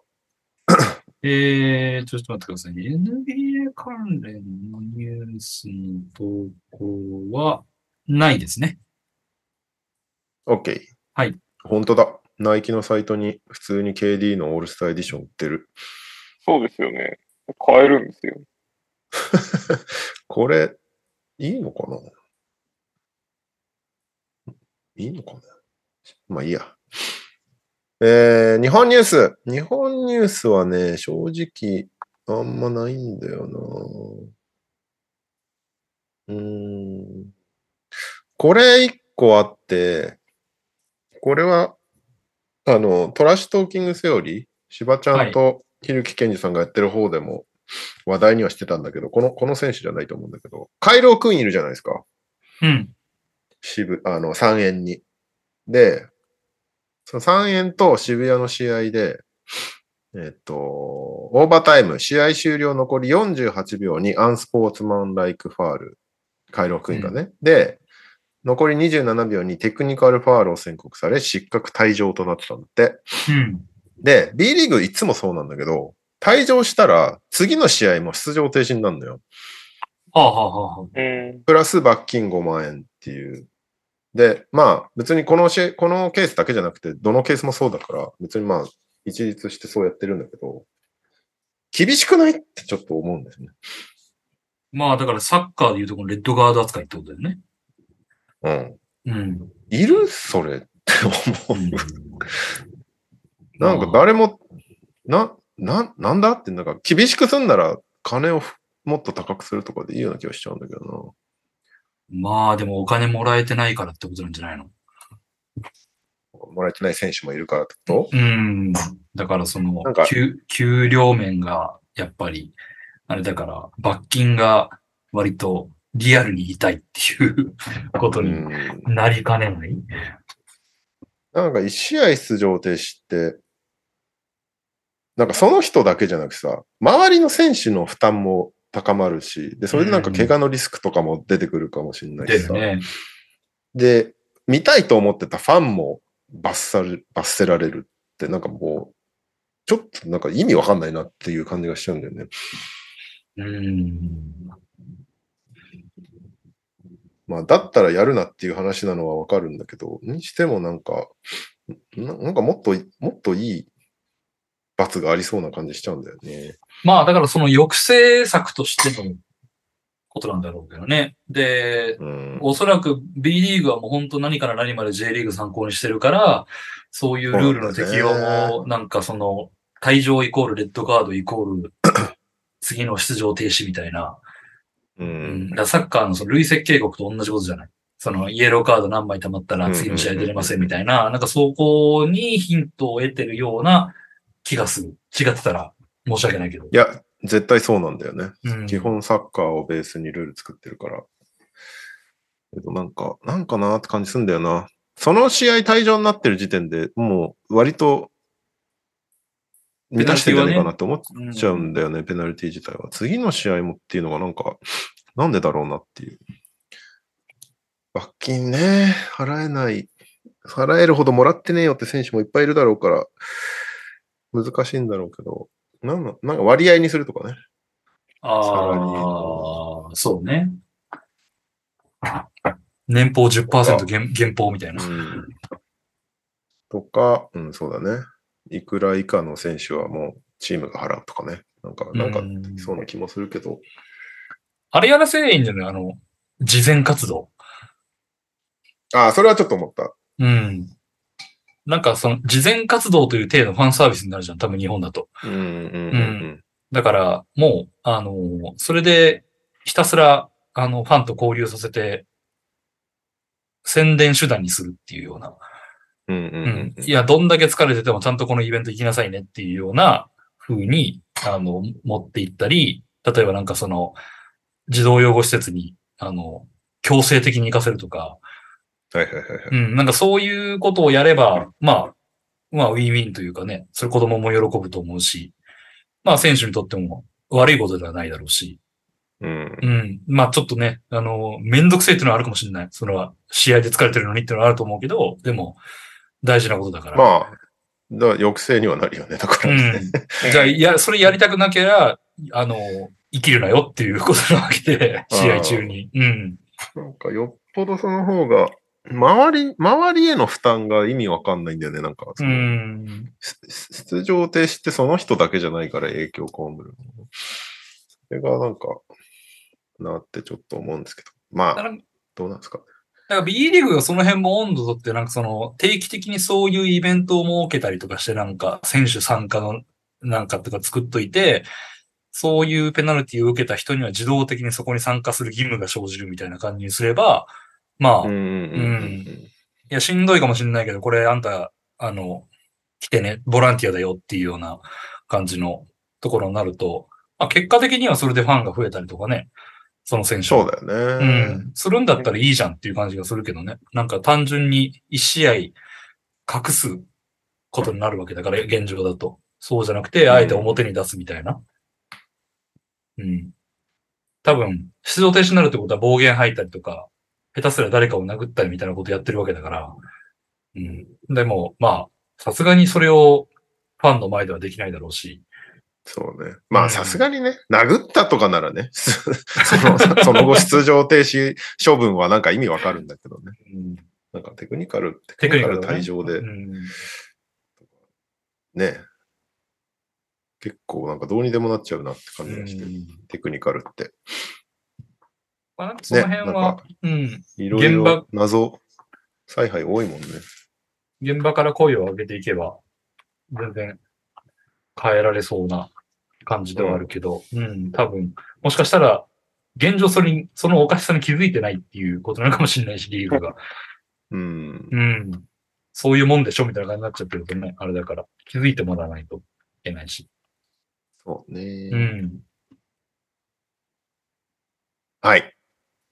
うーん、あとは、あとは、ナイス。ナイスっていうか、拾えてないです。じゃあ、投稿行きましょうのか。はい。お願いします。えー、ニュースへの投稿です。こんにちは、こんばんは、エリゴーです。それでは行きますか。今週、お。なんでくださいね。音が飛んじゃいました。えー、こんばんは、エリゴーです。それでは行きますか。今週の秋田、長谷川が B1 通算1000点、現地観戦、友人宮本。えー DM にて宮本さんに接触を試みましたが、予定があっているようで断られました。彼は大島和人大先生と大正園に行っていました。焼肉食べたい。以上となります。よろしくお願いいたします。え ー固有名詞が多くてよくあんま入ってこなかったな。要は、エリゴーさんがですね、えー宮本さんに接触を試みたんだけど、予定があると断られたと。宮本さん？あ、ダダブドリのってこと？多分、宮本だとあ。なるほどね。はいはい。うんああ、そういうことか。えっと、その宮本の予定は何かっていうと、あの、ライターの大島さんと大正園で焼肉食ってたっていうこと。なるほどね。はいはいはいはい、はい。で、僕も焼肉が食べたかったという。はい。すいません。説明していただきありがとうめちゃめちゃ、いや、めちゃめちゃ噛み砕いてくれてますけど。改めて聞くと面白いですね。うん、なんかあの、ボ、ボケの説明をしたみたいな感じになったからね。本当そうです。はい、続きましていきます。えー、ファミリーの皆さんこんばんは、またろうです。今週のナイナーズへの投稿です。もう負けない、リベンジ果たした日曜日、光るディフェンス、これぞ仙台。えー仙台は水曜日に秋田と週末、えー水曜日に秋田と週末に富山とのゲームでした。新加入の2人を迎えての先週でしたが、秋田戦は大敗に終わり、迎えた週末のアウェー富山戦。土曜日のゲームは試合を通じて主導権を握り、終盤までリードする展開。しかし、残り6秒のところでリバウンドを押し込まれ、逆転されてしまい、そのまま試合終了。念願の白星が目の前でするりと逃げていきました。そして日曜日、えー序盤から激しいディフェンスとオフェンスリバウンドで富山を圧倒。終始リードを保ちますが、残り1分台のところで富山に後半初のリードを許すと、土壇場で追いつかれ、オーバータイムへ。嫌な雰囲気でしたが、オーバータイム残り1分を切ったところで岡田が値千金の3、私も怪我人続出のチームをずっと支え続けてきた岡田のスリーに涙が止まりませんでした。えーこれで仙台は年またぎで続いていた連敗を9でストップすることに成功。青木選手もインタビューで言っていましたが、ここが軌道に乗るか乗らないかが CS へのわずかな望みの分岐点です。ここから頑張ってほしい、えーもらい、頑張ってもらいたいです。長文失礼しました。仙台からは以上です。いいですね。土曜日行ってきますよ、僕。仙台の試合。いおお。僕も行く予定ですね。いですね。仙台でやるの？場所は？仙台、仙仙台。台。おお、じゃあホームゲ滋賀、滋賀対仙台。うーん。いいですね。僕は土曜日はコートサイドに僕いますよ。お、いいね。はい。いい席に俺来てますが。俺どこで見んだろう？しばちゃんに、しばちゃんに任せっきりなトエさん、トエさん多分アリーナ、アリーナ A とかそれぐらいだった気がしますね。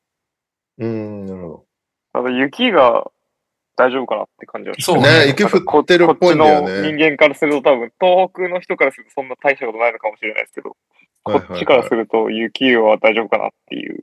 そうだよ気はね。神竹選手がインスタでアップしてたけど、雪降ってたわ。積もってたわ、結構。そうですよね。今週いっぱい寒波は要注意だからね。そうだよね。わざわざ北上すんだな。まあ、行きと帰りさえ電車が無事なら別にいいんですけどね。なんかうん。そうだよね。あ、大そんなに動かないと思う。大丈夫かな俺帰りの電車。帰りの電車止まると俺仕事飛んじゃうんだけど大丈夫かな？まレオさんが多分日曜日予定ありになったって話だと多分聞きましたけど。いや、解説あんだよ。朝。だ朝一で帰んだけど、電車、新幹線アウトだと、まあ夜行もきっと動かないですよね。わかんないですけど。夜行の方が怖い気がしますけどね。なんかうん、あ、裾野さん、仙台は大丈夫ですよって言ってるな。おお、じゃあさすが、すが。じゃあ、相談が大丈夫って言ったら大丈夫ですよ。裾野さんが大丈夫って言ってんなら大丈夫だ。東北はね、なんかスカイとか行かない限りは多分大丈夫だと思うよ。スカイはやばい。スカイ？ス、スカイユっていうね、あの、青森にあるんだけど、おお。あの、信じられないぐらい、信じられないぐらい雪が積もるところがあるんだよ。えへー、ーまあ、青森でな時点で結構なんかやばそう。え、えぐいぐらい雪が降るところなんだけど、まあ、スカイすごい字だね、これ。なんかすごいでしょ。賛成の賛に、毛に言う。八甲田山とかあるところ？そうそうそう、あの辺だと思なるほどね。う。うん。まあ、映画を見る限りやばいっていうのは。やばいっすね。えー2013年に積雪量566センチを記録しています。やばいですね。566ってやばいですね。考えられないんですけど。566やばくない？ロビン・ローペス2人並べてもまだ余るんだよ、多分。そうですね。そうですよね。うんバックボードよりも全然上ですもんね。すごっ。まあ多分日本だとそこが多分一二を争う豪雪地帯、東北の。うん、まあでも仙台だし、まああと東北新幹線は結構、まあ当然雪は、あの強いけど、そんな流れで、すすさんから、新幹線だと秋田からとか青森から来る新幹線が多いんで遅れると思います。思います。おーうん。まあでも、マジで、まあ遅遅れるの遅れてもいいから、あ、で、レオはなんか東京に迎えれば。うん前日前日にはもう帰るぐらいにしといた方がいいのかもね。そしたら。帰れるのかな？マジか。泊まれないかもしれない。ええー、それだとあんま行く意味がねえな。もう飲む前提で予定がスケジュールされてるからじゃないですか。でも飛行機っつってもな飛行機こそ止まるもんなだし仙台からって、うん。仙台羽田、朝一、何時の乗ろうとしてたんですか、レオさん。あでもね、30分ずれたんだ、そういえば。もともと、ウィザーズ・ペリカンズが予定されてたの。はい。でも、移籍しちゃったから、はい、はい。当日のレイカーズ・セルティックスに変わったのよ、俺、解解説が。で、それがおー10時半スタートなんで、まあでも、でもなんとかします。なんとかします。当 ですけど。当然なんだけど、まあなんとかします。ね。張ってでも帰りますって感じだよね、本当に。うんあってでも。前日の夜から歩いていけば間に合うかもしれないです。歩いていけば間に合うと思う、間に合うと思いますよ。まあでも天気見る限り、土日は雪じゃないから。大丈夫うんまあまあまあ、大丈夫と祈ろう。で、やばそうだったらちょっと考えたらいいよ。その、やばそうだったら、あの、飲みと仕事を天秤にかけてちょっと考えるっていう。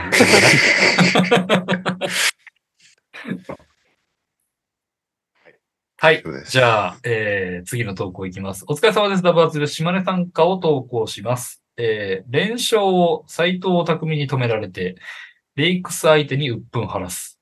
広島が連敗したため現在地区1位。しかし西地区は油断できません。まだまだ激戦です。それではにゃお先生にクイズですなんですけどいないので、じゃあ、カズマ先生でいいですかね？あはい、僕今結構聞いてなかったですね。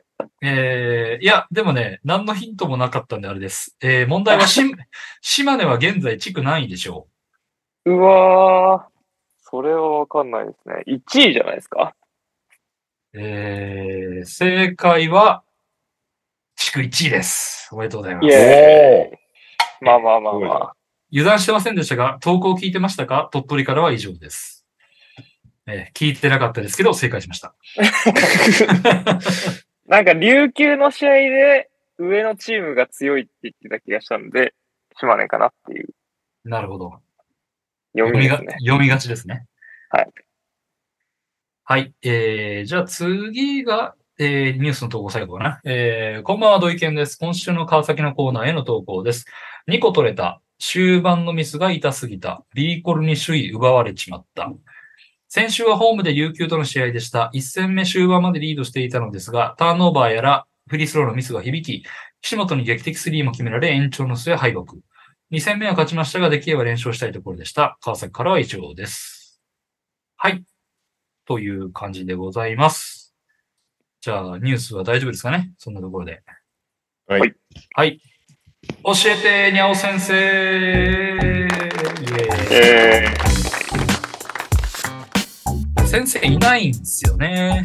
いないので、えーじゃあ、ちょっといない人たちの成績をはい。ちょっと発表していきますかね。ええー、まずじゃあ、えー、大柴さんからいきますか。えー、大柴さんは、えー、すごいな。先週はですね、中野のおすすめの蕎麦屋は長岡屋さん、元木さんですね。と対戦しまして、えーっと、14対1でー、すごい。爆笑しております。すごいね。ああ、で、しタかも、ーンオーバーだけだな、負けたの。ね、た、あの、いや、すごいな。他ももうなんか完全に圧勝ですね、これは。えな。フィールドゴールメイド207に対して146、ポイント596に対して407。200点ぐらい差つけてるの。うんすげえな。すごいですね。最近強いよね、シュワちゃん。この間、ニャオにも、ま、負けてたけど、すごいスタッツ残してたもんね。うん。ホリデー、ガーランドが両方100点超え。えー、あ、シェン軍大爆発。などなどですね。あ、まあ、全員、全員ちゃんと稼働してるんですね、今ね。それもいいですね。うん。あと、テイタもやっぱ安定していいもんね、今シーズそうだね。ン。うん。開幕からずっといいもんな、テイトいい、は。いい、本当に。はい。で、えーっと、先生が、えー、ドクター K ドワイト・グッテンさんと、えー、対戦し、うんなんと5対10で敗北。あら、えー、ああ、テクニカルとか落としてるね。そして、フィールドゴールメイドも30本差ぐらいあったりとか、まあ割としっかり負けてんな。なんだろう。理由は、あ、ん？でもこれ、タイヤス・ジョーンズといつ取ったんだろう？タイヤスが一一試合も出てなかったり、ヌルキッチもほぼ出てなかったり、あ、あとララメロが怪我したのか。ラメロがああ、そうだね。んそうだね。怪 3, 我したり回目の足首粘土。そうね。ランドルとプールは結構頑張ってるけどっていうのがあって、で、逆に、えー、ドクター K さんの方は、えーバレット、スコッティ・バーンズ、大活躍。バレット今すごいんだね。うん。ね。というのがありましたが、えー、なんとですね、その、ミスター K さんから投稿いただいておりますので、こちらで読ませていただきます NTR ファミリーの皆様お疲れ様です。ミスター K です。えー、ウィーク14はニャオ先生との対戦でした。一週前のウィーク13での大柴発行人との対戦でのニャオ先生の最終合計スタッツを見てガクガクブルブルしていましたが、結果的に我が軍が稼働数の多さのアドバンテージを生かす形で10対5で先生に勝利しました。これで NTR ファミリーとの対戦が一巡し、結果は4勝1敗。1敗を許した発行人への負けは悔しさが残りますが、リーグでの再戦はないので、しっかりとプレイオフでリベンジを果たしたいところです。えーそれからウィーク14の途中でカペラの復帰によるオコングのプレイタイムの減少によって、今後の処遇に悩んでいたところに、ちょうど怪我をしたニックスのミッチェルをお持ちだったヒノベイさんにトレードを申し出たところ、即トレード成立。ヒノベイさんはプレイオフ目指す上で、えー怪我をしたセンターのミッチェルの穴埋め、特にオフェンスリバウンドを強化したかった自分にとって求めていたタイプの選手なので、これが双方にとってウィンウィンのトレードになればと思います。そして今週のウィーク15は蕎麦屋との対戦。我が軍のロスターは現在、えーミッチェルを怪我で欠く状況のため、発行人のように蕎麦屋を閉店に追い込むには難しそうですが、なんとか勝ちを拾って4連勝としたいところです。以上。うん。まあ、いいですね。あの、しっかりなんか拾えてる感じでうん。ああ、エンビードがいるのね。なるほど。はい。じゃあ、えー、カズマさん。はい。先週はですね、ホイホイさんと対戦いたしまして、6球で負けました。うん。まあ、そうですね。うちは、誰か怪我したっけな？サボニスか誰かが一回怪我したかなぐらいなんですけど、えーっと、ジャズの巨人くんが、なかなかブロックが伸びなかったのが、範囲ですかね。あと、ジャレット・アレンあのケスラ？ブロックも、あ、そうです、そうです。ケスラーです。うちはブロックが勝てないと8項目取りに行くのがきついんで、なるほど。そこが厳しかったかなっていうのと、まあ、あとターンオーバーが若干多めに推移してしまったので、そこが要因かなって感じですね。仕方なしです。じゃあ、りょうさん、お願いします。はい。僕はベイマックスさんとやって、7-8で負けてしまいました。うん。うーん。なんだろうな。特に、特にこれといってあれはないんですが、いっぱい動きました。なんかもう、うん。あんまり動いてなかったんですよ、今シーズン。トレードの提案が来たんで、えーっと、ちょっと待ってね。覚えてないんで、もはや。誰とトレードしたんだっけな。あれ、俺誰とトレードしたんだっけな？あ、プーティンさんだ。プーティンさんと、プーティンさんがザイオンとクリスチャン・ウッドを引き取るからって言って、えータイラー・ヒーロー、エヴァン・モーブリー、ドレイモンド・グリーンをもらったんですよ。でこれは俺結構、あの、プーティンさんは割ともう上位だから、つってもまあ今4位でちょっと落ちてきてるけど、そんなにプレイオフは出れそうな雰囲気だけど、俺はもう今、今出る人が欲しいみたいな感じだから、うん。ライオンまだしばらく出ないし、で、クリスチャン・ウッドもちょっと怪我がちだったんで、出して、まあヒーロー、モーブリー、グリーンなら、今、結果を出してくれるということで、えートレードを受け入れました。さらに、さらに何かをしたんだけど、何したんだっけな。えっと、代わり、あ、3人もらうから1人切んないといけなくて、ナズリードをまず切りました。うん。で、さらに、と、あ、そうだ。ペリカンズのナジ・マーシャルが取った時はすげえ良かったんだけど、最近ちょっと怪我がちで出てないので、切って、えー八村くんが抜けた穴をきっと埋めてくれるであろうアブディアを取りました。僕といえばアブディアなんでね。確かに。いや、アブディア帰ってきましたよ、僕の元に。という状態で今、しばちゃんとやってんだけど、3対12でボコられています。やだな、このタイミングでしばちゃんと当たんの。強いから。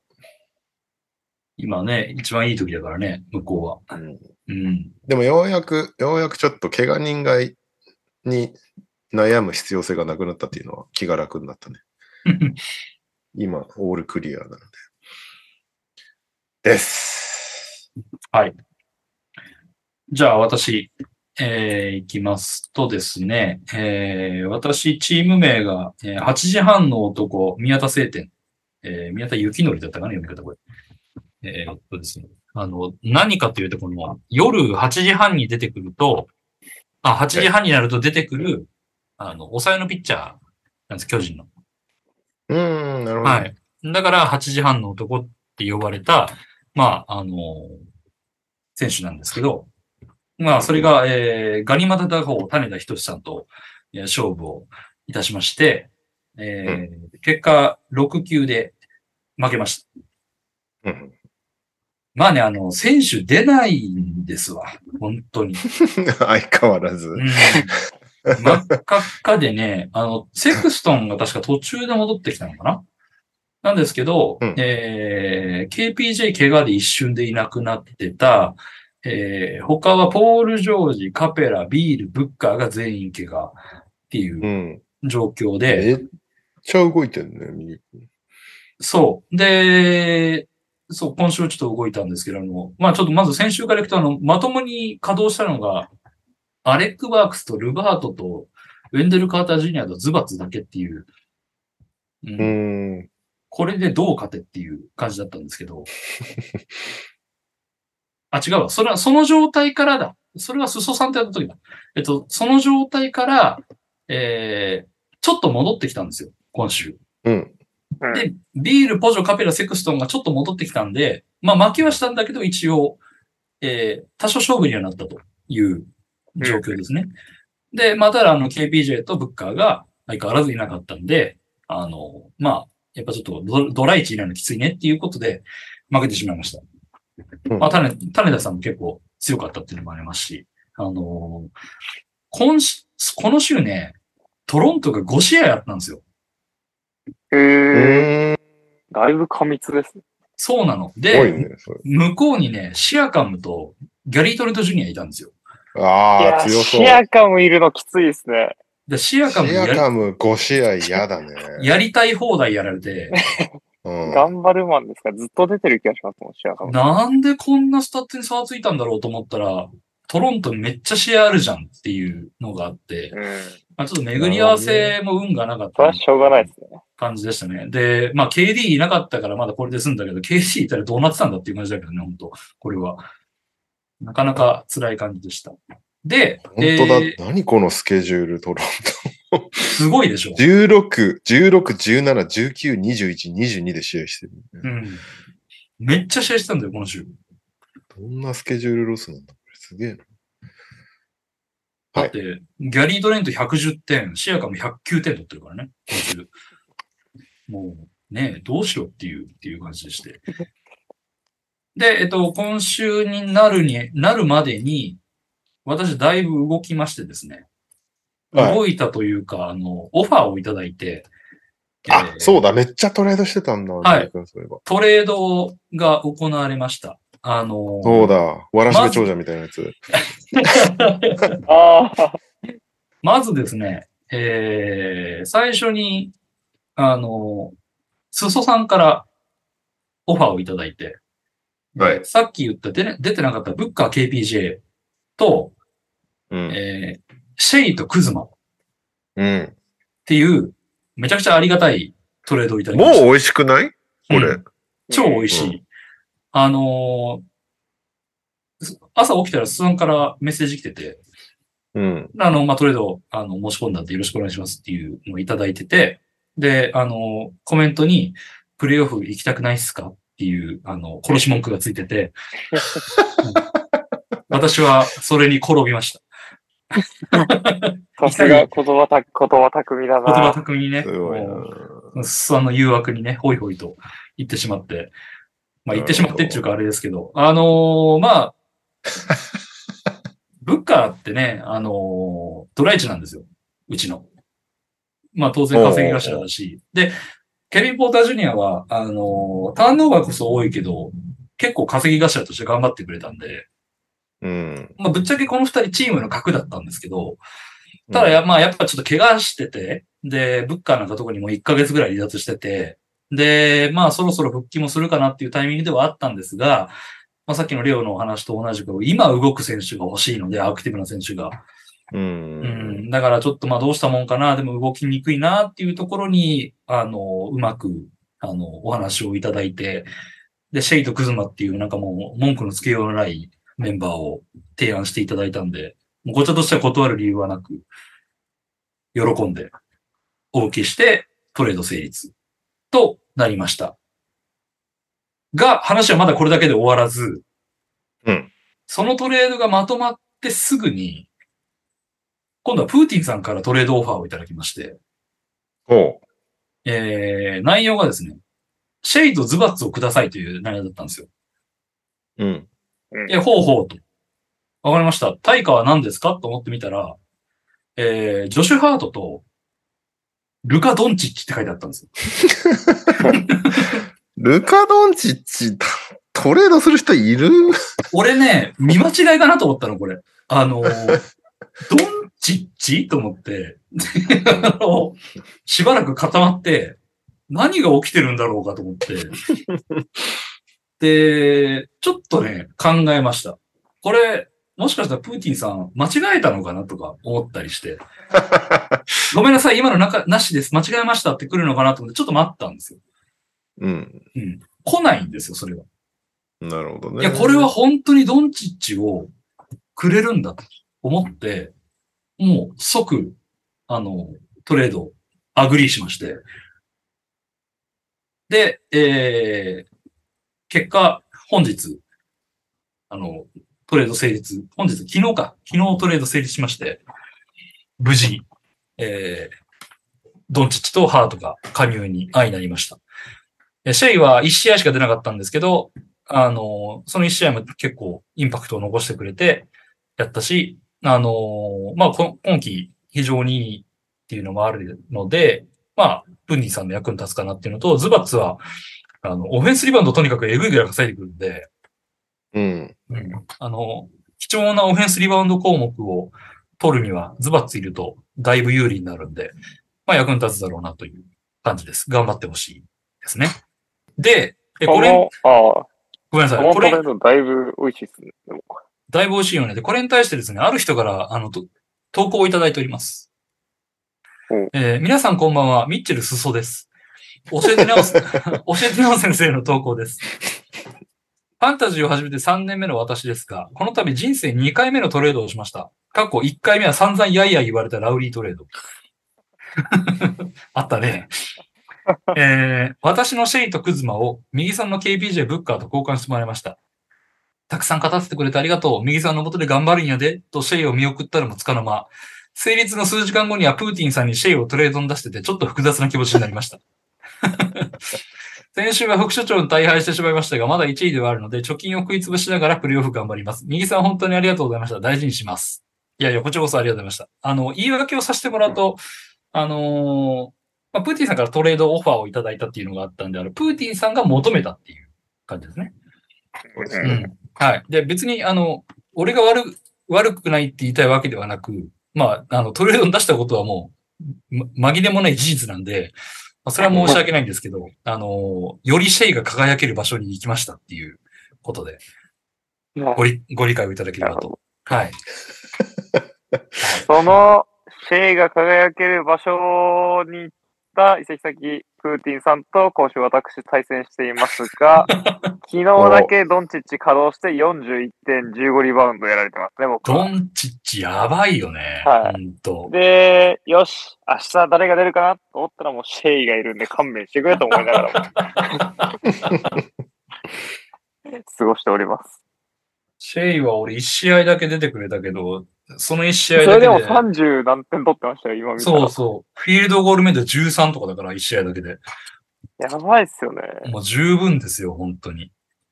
それに対して僕のモラントは初日から欠場した気がするんで、勘弁してくれって感じですよ、も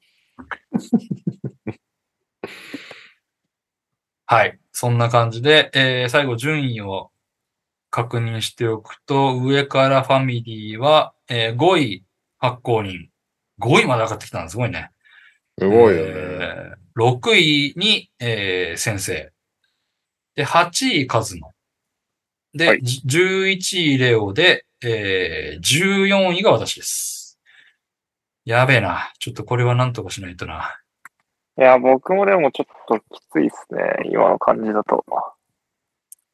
なんかでも、いいですけど。団子のようで団子じゃないんだよね。割とちょっと空いちゃってんだよね、ゲームさ。まあでも、あ、1、2節あれば全然ひっくり返る感じですよね。これ8位までだっけ？プレイオフ。8位までだわ。8位ほん8位か。とギリ8位を頑張って狙う生活になるなチーム無理そうだな。俺、いけるかな。いや、全然あるんじゃないですか。いや、もう、ドンチッチブーストにかけますよ、俺は。もう、本当に。全然チ、獲得したらもうテクニカルは取れないもんと思った方がいいですよね。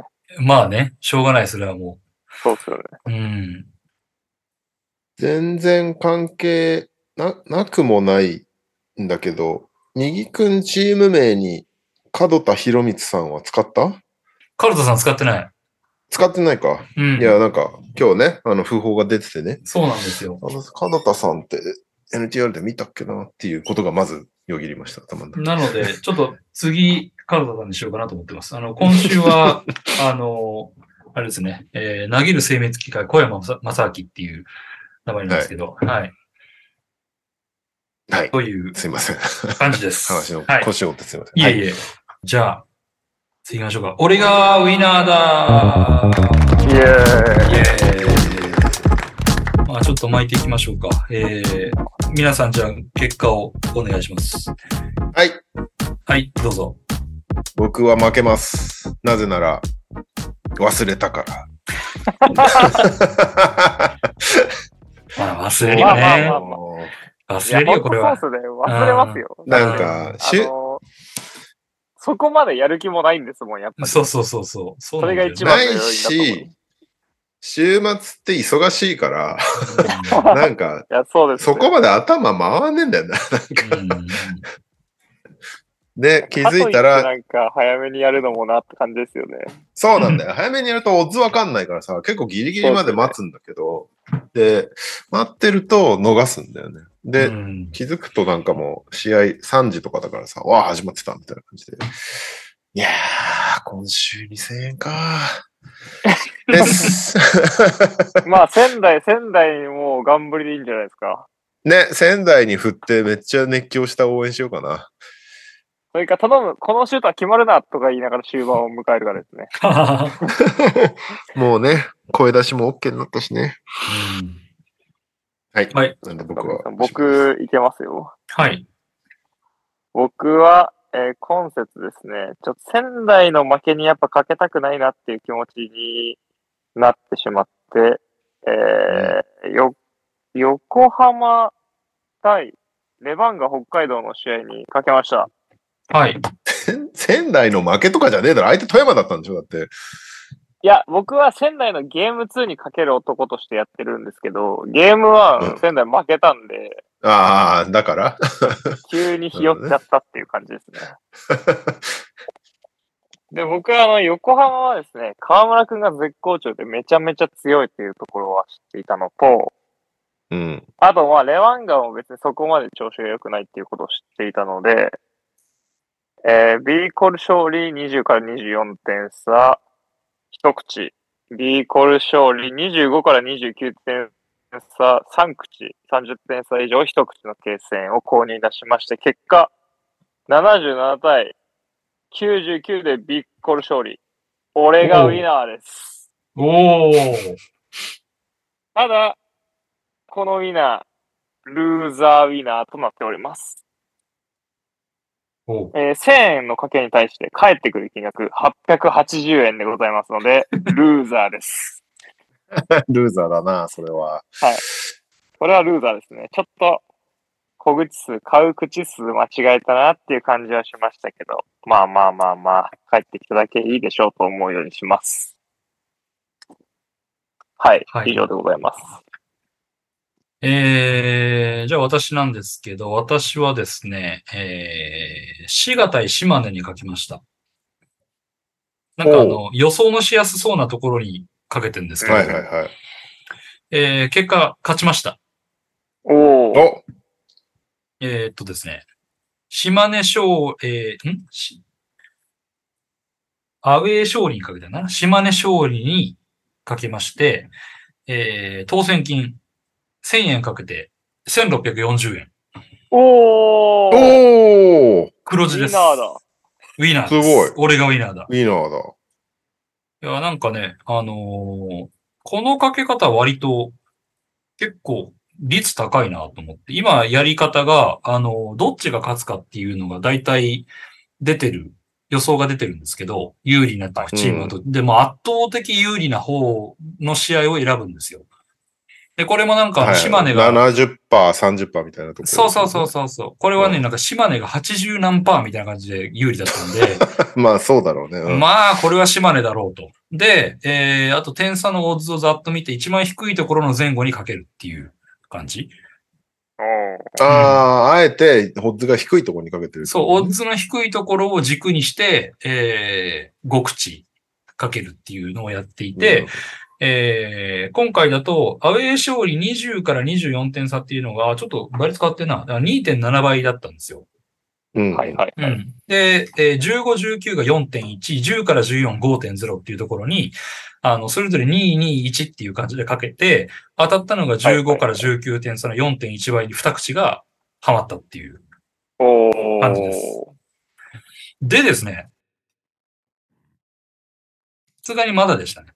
えっと、ただ、率で言うと、今、俺ちょっと忘れた分もあるんで、それを抜くと、あ合計10回、10周分かけてるんですけど、うん。5勝5敗まで来たんですよ。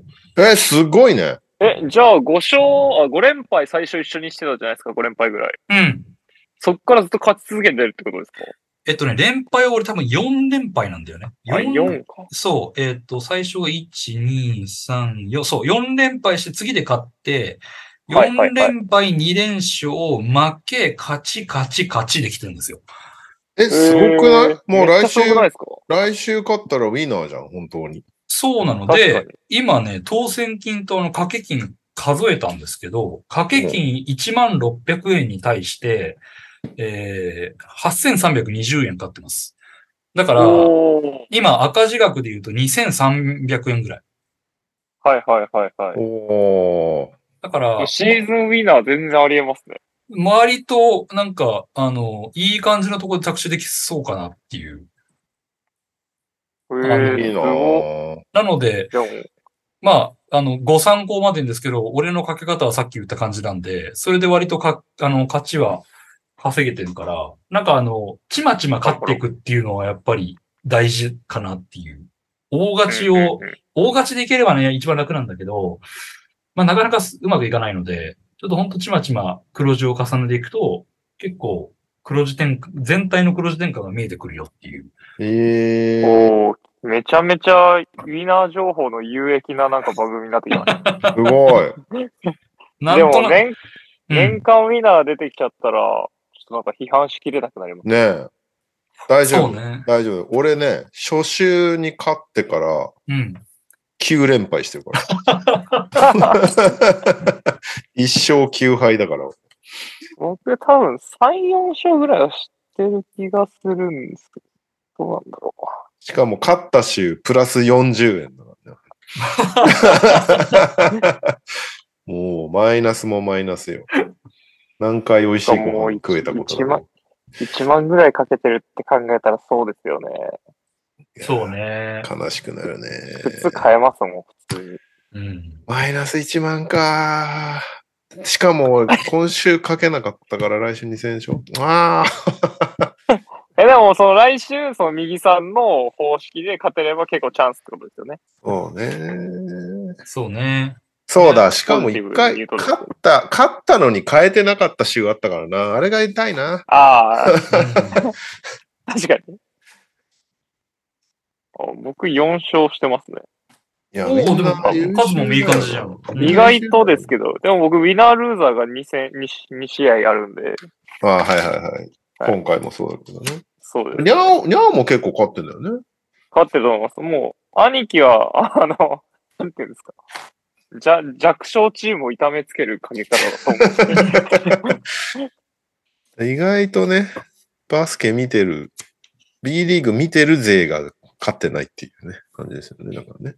変に知らないというか、もう、あれですね。スタッツで判断した方が、余計な情報がない方がそうね。やりややりやすいのかもしれないね。もう本当に数字で行くのがベストなんだよね。うん多分なんか変にこのチームでも最近調子いいとかなんか考えちゃうと良くないんだろうね、本当はね。うんデータだけで行くべきなんだろうな、こういうのは、本当は。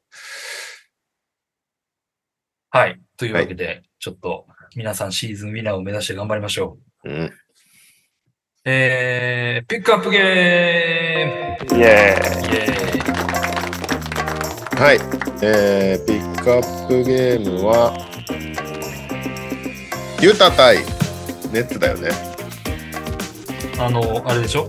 ウォッチパーティーでしょ？楽天、NBA 楽天ウォッチパーティーで、ん NBA ダイナ、僕と大柴と MQ さんが出演したやつなんですが、ネッツ対ジャズ、117対106でネッツが勝った試合でした。これなんか割とずっと接戦でこの試合で良かったっていう感じでしたけども、スタッツはカイリー・アービング48得点、11リバウンド6アシスト、えー、ニック・クラクストン20得点5リバウンド、ロイス・オニール13得点5リバウンド6アシスト。そしてユタジャズはジョーダン・クラクソン29得点、ラウリー・マルカネン22得点11リバウンド、コリン・セクトン17得点という試合でした。ファイト。私、うちょっと薄いんでいいですか？はい。試合は面白かったです。そうですよね。はい。うん。えー、なんか、最後はスターパワーの差で、ネッツが勝ったかなっていう、カイリーがね、めちゃくちゃだったんで、ねカイリーむちゃくちゃだなっていう感じがしました。で。この日のスタッツやばいね。あんだけボールずっと持ってたのにターンオーバー1なんだね。あ、そうなんだ。いや、そそうなんですよ。僕、うんあの、リラードとカイリーを擁するホイホイさんと戦ってるんですけど、う。うんん。カイリー全然ターンオーバーしてないんですよ。うーん、素晴らしいね。びっくりしました。いや、だってなんかネッツずーっとカイリーが持ってるイメージだったけど、それで、本当そうですよね。うん、ターンオーバー1なんだ、すごいな。で、しかも48点？うん。でしょ？えげつねえなと思って。それは偉いね。うん。なんかもう。で、あと、あれね。クラクストンはいいですね。なんかか、今季、今季覚醒した感があるね、ちょっとク。ラクソン最高だよね。毎回俺、解説で褒めてんだけど、うクラん。クソンマジでいいよね。うん。あれはいい選手になったなという感じがしました。あの、髪の毛を変えたのが良かったのかなっていう感じがしますけど。で、ちょっとまあ、浅いあれであれなんだけど、渡辺裕太は何か、何か変えたの？やり方を変え、変えさせられたの？コーナーの張り付きとかやめたよね？なんか。なんかでも結局 KD がいないから、うんその、なんか、なんだろうな、大気だけだと来ないのか？来ない、あの、KD によるようなシーンが減ってるから、まあこの試合はね割とカイリーがあれだったけど、なんかその、KD による恩恵が受けれなくなってきてるから、うん最近ちょっとプレータイム落ちてるっていうのはあうると思う。ん。そうね。なんかそれは見てて思ったのと、今まで渡辺裕太がやってたことセスカリーがやってんなっていうのはなんかちょっと見て思ったかな。そうね。あの、うんセッスとジョー・ハリスも最近調子上がってきてるから、その、うんその影響はちょっと食ってるかもしれないね。多分ね。で、一方のユタは、まあ、セクストンファンタジーで持ってるんで見てたんですけど、まあ、なんか、あの、頑張ってたなっていう、顔芸がすごいなっていうのと、あと、マルケネンはすごいね。マルケネンも覚醒したね。なんか、覚醒した。大覚醒です、そのす人は。ごいね、攻撃。ほんと。あれは正直、ブルーズファンとして別に悔しくないです。こんなの誰も予想しなかったから。いや、マルケネンはすごいなと思ったのと、ユタのファンはうるさいね。すごいね。あんな雰囲気でやったら、アウェイチームはとたまらんなと思いながら見てました。ね。はい。以上です。はい。ごめんなさい。僕はウォウォッチパーティーはちょっと時間が合わなくて見れませんでした。僕は逆にですね、試合をちゃんと見ずにですね、ウォッチパーティーを真剣に聞きました。あ、ありがとう、ありがとう。はい。なので、あの、試合の内容全部把握できたかとやると、そういうところじゃないシーンは結構ありましたね。だって全く試合の話してないからね。でなんか、あの、おーっていうのとか、今のプレーが良かったとか、そういうのは全然わかりますし、僕も別にちょこちょこ画面見てたんで、うん、うん。あの、分かったんですけど、僕はあの配信めっちゃ面白いなと思いました。あ、本当？それはよかった、はいありがとうございます。なんか、あのなんていうんですかね、投げ銭みたいな感じで、コメントしてくれる人がいたりするのを読み上げて、なんかこう、お互いでコミュニケーションというか、一方的にこう、実況解説みたいに喋り続けるわけじゃなくて、うんなんかこう、ユーザーとの双方向のあれとかがあったんで、なんかいい企画だなっていうふうに純粋に思いましたね。お、それはよかった。はい。あと、ジャーズネッツって多分ピックアップゲームじゃなければ絶対に見ないようなゲームなんですけど、僕にとっては見ないようなゲームなんですけど、うん。なんかそういうレベルのゲームって言ったら、ちょっとあれかな。ただ、あんまり興味ない試合でも面白く見られる企画だなっていう感じですかね。はいはいはいはいイメージとしては。うんなんで、あの、面白かったです。面白いピックアップゲーム。お、よかった。なんか、あの、アーカイブで僕見てたん、アーカイブされたやつを見てたんですけど、うん。なんかまあ、あの、コメント欄とかやっぱ見るじゃないですか。うんうん、うん。ネット、ネットっぽいなっていうコメントがついてましたね。そうね、そうね。それはあるんだよね、やっぱりねた。だまあなんか、そういう人たちは、まあそういう人たちだと思うんで、うん企画として僕はあんまりこう、なんていうんですか、批判されるどころか、NBA 好きな人はみんな楽しめるような、あれかなとは思いましたね。ありがとうございます。なんで今後もやってほしいですね。また呼ばれるといいけどね、ダイナーね。そうですね。でもなんかその、前回とか前々回とかまた別の方でやってるんですよね。前クリスさんとかえっ、と、そう、前々回、初回がクリスさんで、えっ、と、前回はダンクシュート編集部っていうのがすごい無謀な人選だったんで。ええいや、当然ねね。知知識のある方たちだし、すごいはいはいはい。見てる人たちだから、そこはいいんだけど、喋り慣れしてないというか、その配信慣れしてないから、結構、なんか、すごい、すごい人生だなと思ったんだけど、でえーまあなんか、はい。3回目我々っていうね。あでもまあ、今回のしか聞いてないんであれですけど、多うん分クリスさんの回はクリスさんの回で面白かったけど、クリスさんっぽさみたいなところで面白かったと思うんで、うんうんうんうん。なんかいろんな人たちが出たり入ったりで、いいんじゃないかなというふうに思いました、いや、俺もそう思います。なんか結局、普通に実況解説してもしょうがないんだよね、あんなのね。それは、いや、それはさ、NB 楽天入ってみて、ね。まあサービスとして見ればいいだけってそう感じそうですよね。そうそう。なんで、なんかいろいろ、いろいろ試すっていう場としてもありだと思う。楽天にとってね。はいはい。で、そのね、うちらの、うちらのダ話なんか聞きたくねえよみたいなコメントもいっぱいあったけど、まあでも、なんか、聞かなきゃいいだけの。そうそうそう。それはもうしょうがないです聞いてくださいっていう話になっちゃうんで。コメント、発行人が酔ってて面白かったです。なんかだんだんだんだん芝ちゃんが酔ってくるのよ。いや、そうですね。もうなんいや、面か白いですよね。さ、途中からだいぶ暴言を吐き始めるからなんか、大丈夫かな？って思いながら聞いてましたけど。まあ面白かった。それも含めて面白かったと思いや。そうそうそうそう。まあでも、ダイダイナーってあんな感じだから。なんかで、楽天さんには、だもうダイナーのノリでやってくださいって言われたから、もう、はいはいあじゃあ、お酒飲んでいいですか？ってまず聞いて、ああ、ちょっと聞いてみますって。で、結果 OK になったんで、普通に3人とも飲みながらやってて、しばちゃんは当然酔っ払ってくんで、暴言を吐き始めるっていうのを、笑い飛ばすっていうのをやってました、確かに。なんか終盤、終盤になるほど面白いかもしれない。だから。あ、まだアーカイブが見られるんだね。1週間見れるはずだから、土お曜。土曜ぐらいまでは、土曜ぐらいまでは見れると思うんで、これ聞いて、あ、じゃあ見てみようかなっていう人いればぜひ。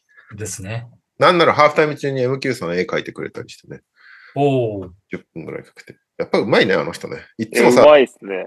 ダイナーだとさ、1分で書けっていう無茶ぶりをしてるんだけど、まあそれでも、それなりのクオリティのものが上がってくんだよ、あの子やっぱりうまいから。でも、今回10分与えたらめちゃめちゃうまかった、やっぱり。ね、ナイキジャパントップページに出る。そうそう、MQ さん。はい。ということで、まだ見てないっていう人は、ぜひ見てください。ちょっと俺も見てみよはい。なんか聞くものとしても楽しいと思うんでおすすめです。う。ああ、確かに。見てなくてもね、音声だけ聞いてるだけで。ラジオみたいな感覚でも面白いと思います。なるほど、こういう感じでワイプで抜かれてる感じそうそうそう、ワイプで抜かれてるから、はいはいはい。たまにね、ワイプ邪魔っていうコメントもいっぱいあるんだけどね。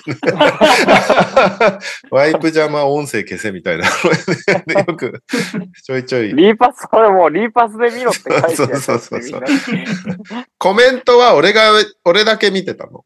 俺だけ見て、読めるやつは拾ってっていうのをやってたの。要は、えっと、MQ さんと芝ちゃんは、試合の結果知らないで挑んでくれたのよ。うんうん。あの、これ朝に生であった試合を夜に、あの、オンデマンドで流しながら見るっていうかスタイルだったからう、んで、二人は見ずにやってきて、俺はその仕事柄渡辺の試合の結果知らないってありえないから、うん ごめんね、僕は見てきます。見てきますっていうか、けでも、それでも、結果は知ってるけど、映像はなるべく見ないようにしたのね、一応。うん。なんで、割とフレッシュな反応はしてたんだけど。そう。で、コメントでさ、ネタバレとかする人とかたまにいるからさ、うん。それを二人が見ちゃうと興ざめするんで、俺が拾ってたんだけど。まあでもコメントもいっぱい来て、スパチャもいっぱい来て、盛り上がったよ、一応。うん。しばちゃんも酔ってるから盛り上がったけど、まあ、大丈夫でしたってすごい楽天さんには聞いたけど終わったと。でも楽天さんは、えただただ楽しかったですって言ってくれたんで、また呼ばれることを期待して。いいですね。来週は YouTuber のサワヤンうんさ。んたちが。ウクライナ出へ身で、ウィンウー。ィンターカップとかも出てる人たちなの。あ、上だ、片方だけか、ウィンター出てるのは。でも確かね、ウィザーズ・ブレイザーズとかだったんでね、大丈夫かな移籍しちゃったけど。そうね。どうすんだろうな。まあ、変える可能性もあるけど。まあでも、いい試みだと思うけどね。今までね、全然本当楽天のサービスに入らない限り見れなかった NBA をね、そうですよね。無料で見れるって時点でね、やったぜって感じだからね。それがね、たとえ3人のダ話でも見れるならいいじゃんって感じはするけど。うん。はい。はい。じゃあ、投稿いただいてますんで、おうありがとうござえいます。えー NTR ネーム両膝ブラブラブラザーズ。はい。えートニさんが盛り上げてほしいと言っていた楽天公式ウォッチパーティー、ネット戦だったにもかかわらず、配信後に気づいてしまったので参加できませんでした。力になれず残念でした。はい。えーそんなジャズ戦を勝った直後のウォリアーズ戦もレオさんの解説だったので、今回も視聴させてもらいました。ということで、今週のレオさんに投稿です。そっちか。はい。はい。えーこの試合もまた劇的展開で勝利となりました。KD 離脱から明らかに苦しいネッツにとって、えー大勝利でしたが、レオさんが絡むとネッツはから、えー熱い展開で勝つので、勝因は勝利の神となりつつある、えーレオさんかもしれません。やったぜ。今回のレオさんはネッツの調子が悪いとき、優しい声になるのがツボでした。そうなの？フリースロー入れないクラクストンや、シュートを打たないベンに励ましのようなコメントをしたり、優しい声色で喋る時があって、なんか和みました。気づかなかった、それは。ベンはレオさんの励ましも届かず、えーこの日も最後までシュート少なめで終えましたが、2桁取るぐらいはシュートするように早くなってほしいです。この試合はそうじゃなかったんですけど、毎試合最初のオフェンスは決まり事みたいに自分でシュートに行こうとしてるので、変わろうとしてる気持ちは見えるんです。あったかい目で見守るものと思います。うん。はい。ありがとうございます。そうなんだ。優しい声になるんだね。ケンさんね、もしまだ見てなかったら、あの、YouTube で、えーあと3日ぐらい見られますんで、はい。見てください。ぜひ、ぜひ見てください。はい。大じゃ柴あが、、大柴がひたすらジャズの応援をしてる放送が聞こえいや、お聞けるから思い思い。ました、それ。でも、それを気にしながら応援したのがまた面白かった。ちょっとね、面白かった。会話がちぐはぐになるのよ。なんかこ、なんとなくこっちはさ、渡辺を応援する気持ちで、なんとなくいるじゃん、次だから、その、主語とかを入れずに話してると、アンジャッシュみたいな状態になってくるね。なんか、どな、何の話してる？みたいな。いやいや、ジャズの話だよ、みたいな感じ。おいみたいな。いやー、想像つくな。どんどんよ 酔っていく感じとか。やべえ、やべえって言ってコンリーの。情報に詳し詳しいのとかもちょっと面白いですね。あ、そうか、コンリーいるからね。そうです、そうです。はい、じゃあ、は来来週、週選びますか。か。えーっと、ベーシックでいくと、ネッツ・シクサーズ。はいブルズ・ホーネッツ、うん。ラプターズ・ウォリアーズうん。のレイカーズ・セルティックス、うんうんうん。えークリッパーズ、キャブス。当日はピストンズ、マーベリックス。当日はいいか。レイカーズ確かにやってもいいかもね。八村くんね。そうだね。レイカーズにしますか。セルティックスだし相手。お、しかも、うん。これは解説僕ですね。間に合えば。おおじゃあ、そうしましょう。あ、そうか。これが、あの、ね差し替えになった。あ、そうそうそうそうそうそう。これだなうん。多分これだな。じゃあいいじゃないですか。いろいろ、ちょうどよくて。だね。うん。じゃあ、えーっと、29日、日曜日、はい。10時半から、あります。レイカーズ、アット、ボストンセルティックス。八村くん。八、そっか。八村くんが初めて経験する伝統の一戦ということになりますね。なるほど。いいですね。ガーデンでやるわけですね。実況、畑江さん、解説、大西レオでお送りします。はい。片江さんはどの方ですか？畑江さんは、まだピックアップで、てか、俺、俺との組み合わせではまだやってないかもしれない。おー。でも聞いたらわかるかもしれない。それなりにややられてると思えー、楽しみ。この日はヒューストン対デトロイトっていう、もう本当にどうしようもない。カードがあるんですう。けど、それでもいいけどねね。レイカーズを見ます。底底辺対決、ね。あの、興味がある方は、レイカーズの試合開始まで1時間半ぐらい見れるんで、いかにひどいかを見といてください。はい。はい。じゃあ、えー、普通でいきます。えーっと、ちょっと待ってくださいね。はい、普通だ。えー、こんばんは。元木 AKA 中野のおすすめの蕎麦屋長岡屋です。NTR ファンタジーボロ負けしすぎて泣きそうです。誰かトレードしましょう。本題ですが、先日やっとスラムダンクの映画を見てきました。お。NTR を4、5年聞きつけ、聞き続けておいてなんですが、実はスラムダンク原作読んだこともないし、アニメも見たこともなく、ほとんど知識がない状態でした。うん。どれくらいわからないかというと、桜木花道が湘北の一員ということも知りませんでした。ええうん、そんな、私は、東北と桜木は知ってたのかな？そんな状態ある？はい、はい、はい。えー私は95年生まれなので、ドンピシャ世代ではないとはいえ、えーバスケ部の友達はほぼ全員スラムダンク読んだり見たりはしてました。うんなので、別に映画にそんなに興味はなかったんですが、かなり話題ですし、NTR ファミリーの皆さんや他の方々も知識なくても楽しめるとおっしゃっていたので見に行くことにしました。かっこ、そしてもしまだスラムダンク見てない人いたら、ここからは聞かないでほしいです。はい、ネタバレ注意。大丈夫ですね？いはいきますよ。えーそんな私の感想ですが、めちゃめちゃ良かったです。泣きました。うん。ドルビーアトモスで見ましたが、応援団や会場の雰囲気で鳥肌立ちましたし、一番は自分の今までのバスケ経験とか、見てきたバスケシーンをいろんなところで思い出して、それで泣けてきたのかなと思っています。うん。真面目にチームスポーツやってきた経験ある人なら響く映画なんじゃないかなと思っています。えー自分の経験だと中学の区大会決勝で私立の実践学園中学相手に34対59から追いついたりしたなと思い出したり、すごいな。すごいね。25点差追いついたの。えー実際のバスケシーンだと山王工業ってプレスも相まって福岡第一みたいだな。山王のポイントガードとか河村勇輝みたいだな。試合展開は河村がいた福岡第一と富永がいた桜ヶ丘のウィンターカップ準決勝みたいだな。大堀の川島くんみたいにアンダーセブンティーンワールドカップ予選で海外の選手相手にすごいダンク連発する人実際いるしなって思い出したり。バスケ好きでよかったな。これからバスケ、これからもバスケ好きでいようと思いました。結論最高でした。以上です。うん。うん。うんいいですね。普通おたらしい普通おたですね。本当に。確かに。うん。素晴らしい。25点差追いつくのすごいな。ね。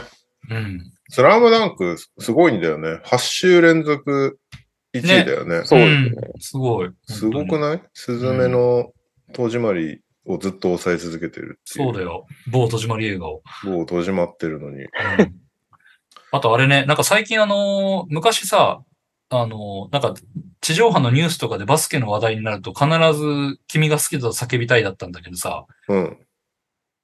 もうあの映画のスラムダンクの使ああ、われてるもんね本当。うんそれはいいへね。いいね。だから、あれは本当に、あの、テンフィートさんの、なんあ、か、そっちなんだ。バースデーじゃそうそうなくて。うテん。ンフィートなんだね。テンフィートの曲がずっとなんか使われる。それは嬉しいなすごいよね。ちょっとなんかそこも世代交代した感があるね。ずーっとバードだったのがね。うん。うん。これ歌丸さんも言ってたけど、この時期の映画ランキングって世界中でアバターなんだよね。ああー、はい。アバター、そうですよウェイオブゾ、ウェイオブウォーターなのに、うん日本だけずっとスラムダンク。いいじゃん、いいじゃん、らし、なんからしくてね。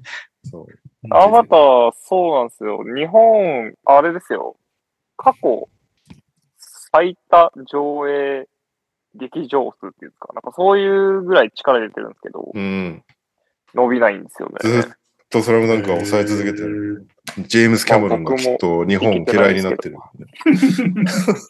3時間ぐらいあるんですよね、アバター。ああ、長いんだね。でもなんだかす、すごいらしいけどね。いや、そうなんですよ。めちゃめちゃすごいらしいですよ、映像とか。超綺麗らしくて。クオリ、そう、なんかその CG のクオリティとかもすごいらしくて、マジでうん半魚人をロケ地に連れてって撮影したとしか思えないぐらいのことを言ってる人がいて。は見に行きたいという気持ちはあるんですが、いかんせん拘束時間が長すぎるんですよ。3時間な。3時間、3時間12分ですね。ああ、結構あるね。なんかプロモーションのあれだけ見たけどさ、あのーはいああれなんだね。顔のその表情筋？筋肉、うん顔の、はいはいはい顔の筋肉のモーションアクターもめちゃめちゃ成成功に作ってるんだね。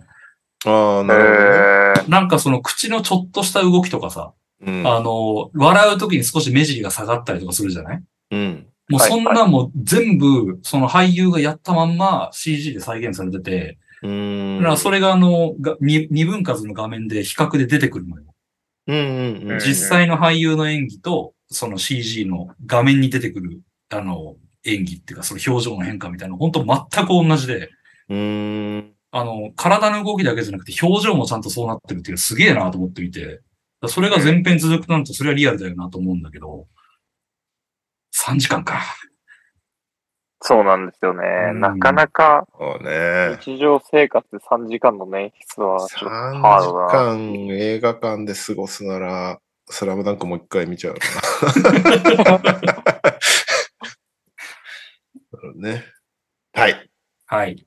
えー、普通ともう一通いただいております。おい。えーこんばんは、もたまです。渋谷の東急百貨店が1月31日の営業をもって閉店となります。そうなのよ。へえ。7階の丸善純駆動書店はすでに空となっている棚もあり、えー寂しい気持ちでいっぱいです。寂しい。おそらく渋谷で一番ダブドリアレオさん、本レオさん翻訳本を置いている書店ということもあれば、えー何か思い出も、思い出があれば、えーお伺いしたいです。えー追伸、えー先日代々木第2での渋谷対三円の日戦で編集長をお見かけしたんですが、挨拶することができず、次回会場でお見かけした際には勇気を振り絞ってお声掛けしたいと思います。お、俺もいたぞ、その試合。マルゼン、そうなんだよね。あそこのマルゼン結構広いし、好好きだったんだよな。結構、ちょこちょこ行ったのかな。残念だよね。うんそうね。んあそこは何なの？老朽化？何なんだろうね。結構でかいよね、あそこなくなったら土地が。でかいでかいでかい。なんもう決まってんだろうけど、なんかしら。まさかマンション建てちゃう？よ、東急さん。ええー、それは興ざめだね。それは興ざめだね。どうすんだろなんか工事始まったっつってマンション建った時の残念感すごいじゃん、なんか近所とかで。うんそれをあそこでやられたらちょっと、う。いやー、超一等地だけどね、これどうすんだろうね。えーっと、50あ55年の歴史に巻く。出た出た。東急百貨店跡地に165メートルの新ランドマークって書いてあるな。ああ、そうなんだな。あーじゃあ、渋谷の駅だとさ、反対側今ものすごい再開発してるけども、してるねうん、その逆方向もどんどん変えていこうみたいなことなのかね。なるほどね。じゃあもうあそこすごいことになるんだな、渋谷自体。アッパーウエストプロジェクト。あ、上の方はレジデンスなんだね。うん。で真ん中が。ホテルで、その、まあ、人が一番入りやすいところがリテールだったり、アートカルチャーって書いてあるから、なんだろうえな。へーーん。いや、渋谷は変わるね。ほんともうなんか全然違う街だもんね、今。行くたびに違うもん。うん。今、銀座線が遠いんだ。遠いね。うんわかるわかるわかる。銀座線、そうですね。うん連座線が遠いんだ。なんか3階とかにあるんだよね、しかもね、今ね。そうそうそう。上の方にあります、上の方に全。然たどり着かないんだよな、銀座線。お前地下鉄ちゃうんかいみたいな。そうそういや、思いますよね だ。から終電をさ、Google マップとかで出したときに、銀座線って出たときに、なんか、なんか余裕ぶっかましてると、あ、やべえっつって、遠かった、そういえばっつって。うん全然今わかんない。いや、だって今の若い人だって東横線が上にあった時代とか知ってる人だいぶ少なくなったでしょ？そっか、そうだよね。うんあそこでね、もうあそこで何度吐いたことかって感じだよな。もうごめんなさいね、東急さんっていう感じで。京王線っぽいな。もう本当にね、ひどい話ですよ。もう渋谷でなんとか電車に乗ったと思って寝ちゃって気づいたら渋谷だったとかね、よくある。ああ、それ井の頭線で俺よくやってた。渋谷と吉祥寺を行ったり来たりしてるから、そうそうそう。起きた時にどっちに向かってんのかわからないってい当時桜木町までだったからさ、東横線が。はいはいはいはい。うん、で、なんか、はって起きた渋谷駅なんだよ。なん、なんかやけにあ、やけに頭がスッキリしてんだよね。なんで、ほんとよく寝た気がするけど、まだ渋谷だなとか思ったら、時間見たらもう全然、全然過ぎてて。2時間ぐらい経ってるね。あ そうそうそう。俺ずっと寝てたんだみたいな。わかるわかる。よくありましたよ、本当に。ね。いやいや、ありがとうございます。じゃあちょっと今度会場で見かけたらね、声かけてください。お願いします。はい。というわけで、えー時間もいい時間ですね。エンディングです。いい。えー、エンディングはですね、1、2、3、3通うい。いただいております。うんえーお疲れ様です。ダバーツです。エンディングへの投稿です。こんな寒い夜に食べたいディナーでお願いします。えーいいな。いいな。続きまして、オリミラです。エンディングへの投稿です。実は由来が気になっているフォロワーのツイッター名でお願いします。うん。で、最後。えーこんばんは、元木 AKA 中野のおすすめの蕎麦屋は長岡屋です。会社の隣の席の人に一言お願いします。えー、かっこ、会社に所属しているわけではないりょうさんは一緒に NBA の解説しているどなたかに向けてお願いします。僕は会社で隣の席の NTR リスナーの方に結婚おめでとうございますと伝えたいです。なんだそれ伝えりゃいいじゃねえか。えーっと、こんな寒い夜に食べたいディナー。えー実は由来が気になっているフォロワーのツイッター名。えー会社の隣の席の人に一言。うん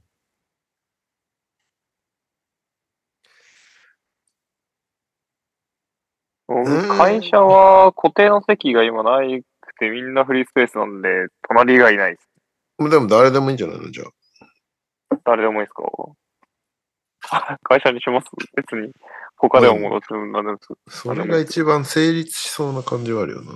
あ、でも寒い夜のディナーはなんかポンポンあ寒い夜のディナーまあ、それは簡単に、はい、いけますね。どっちでも。じゃあ、どうしましょうね。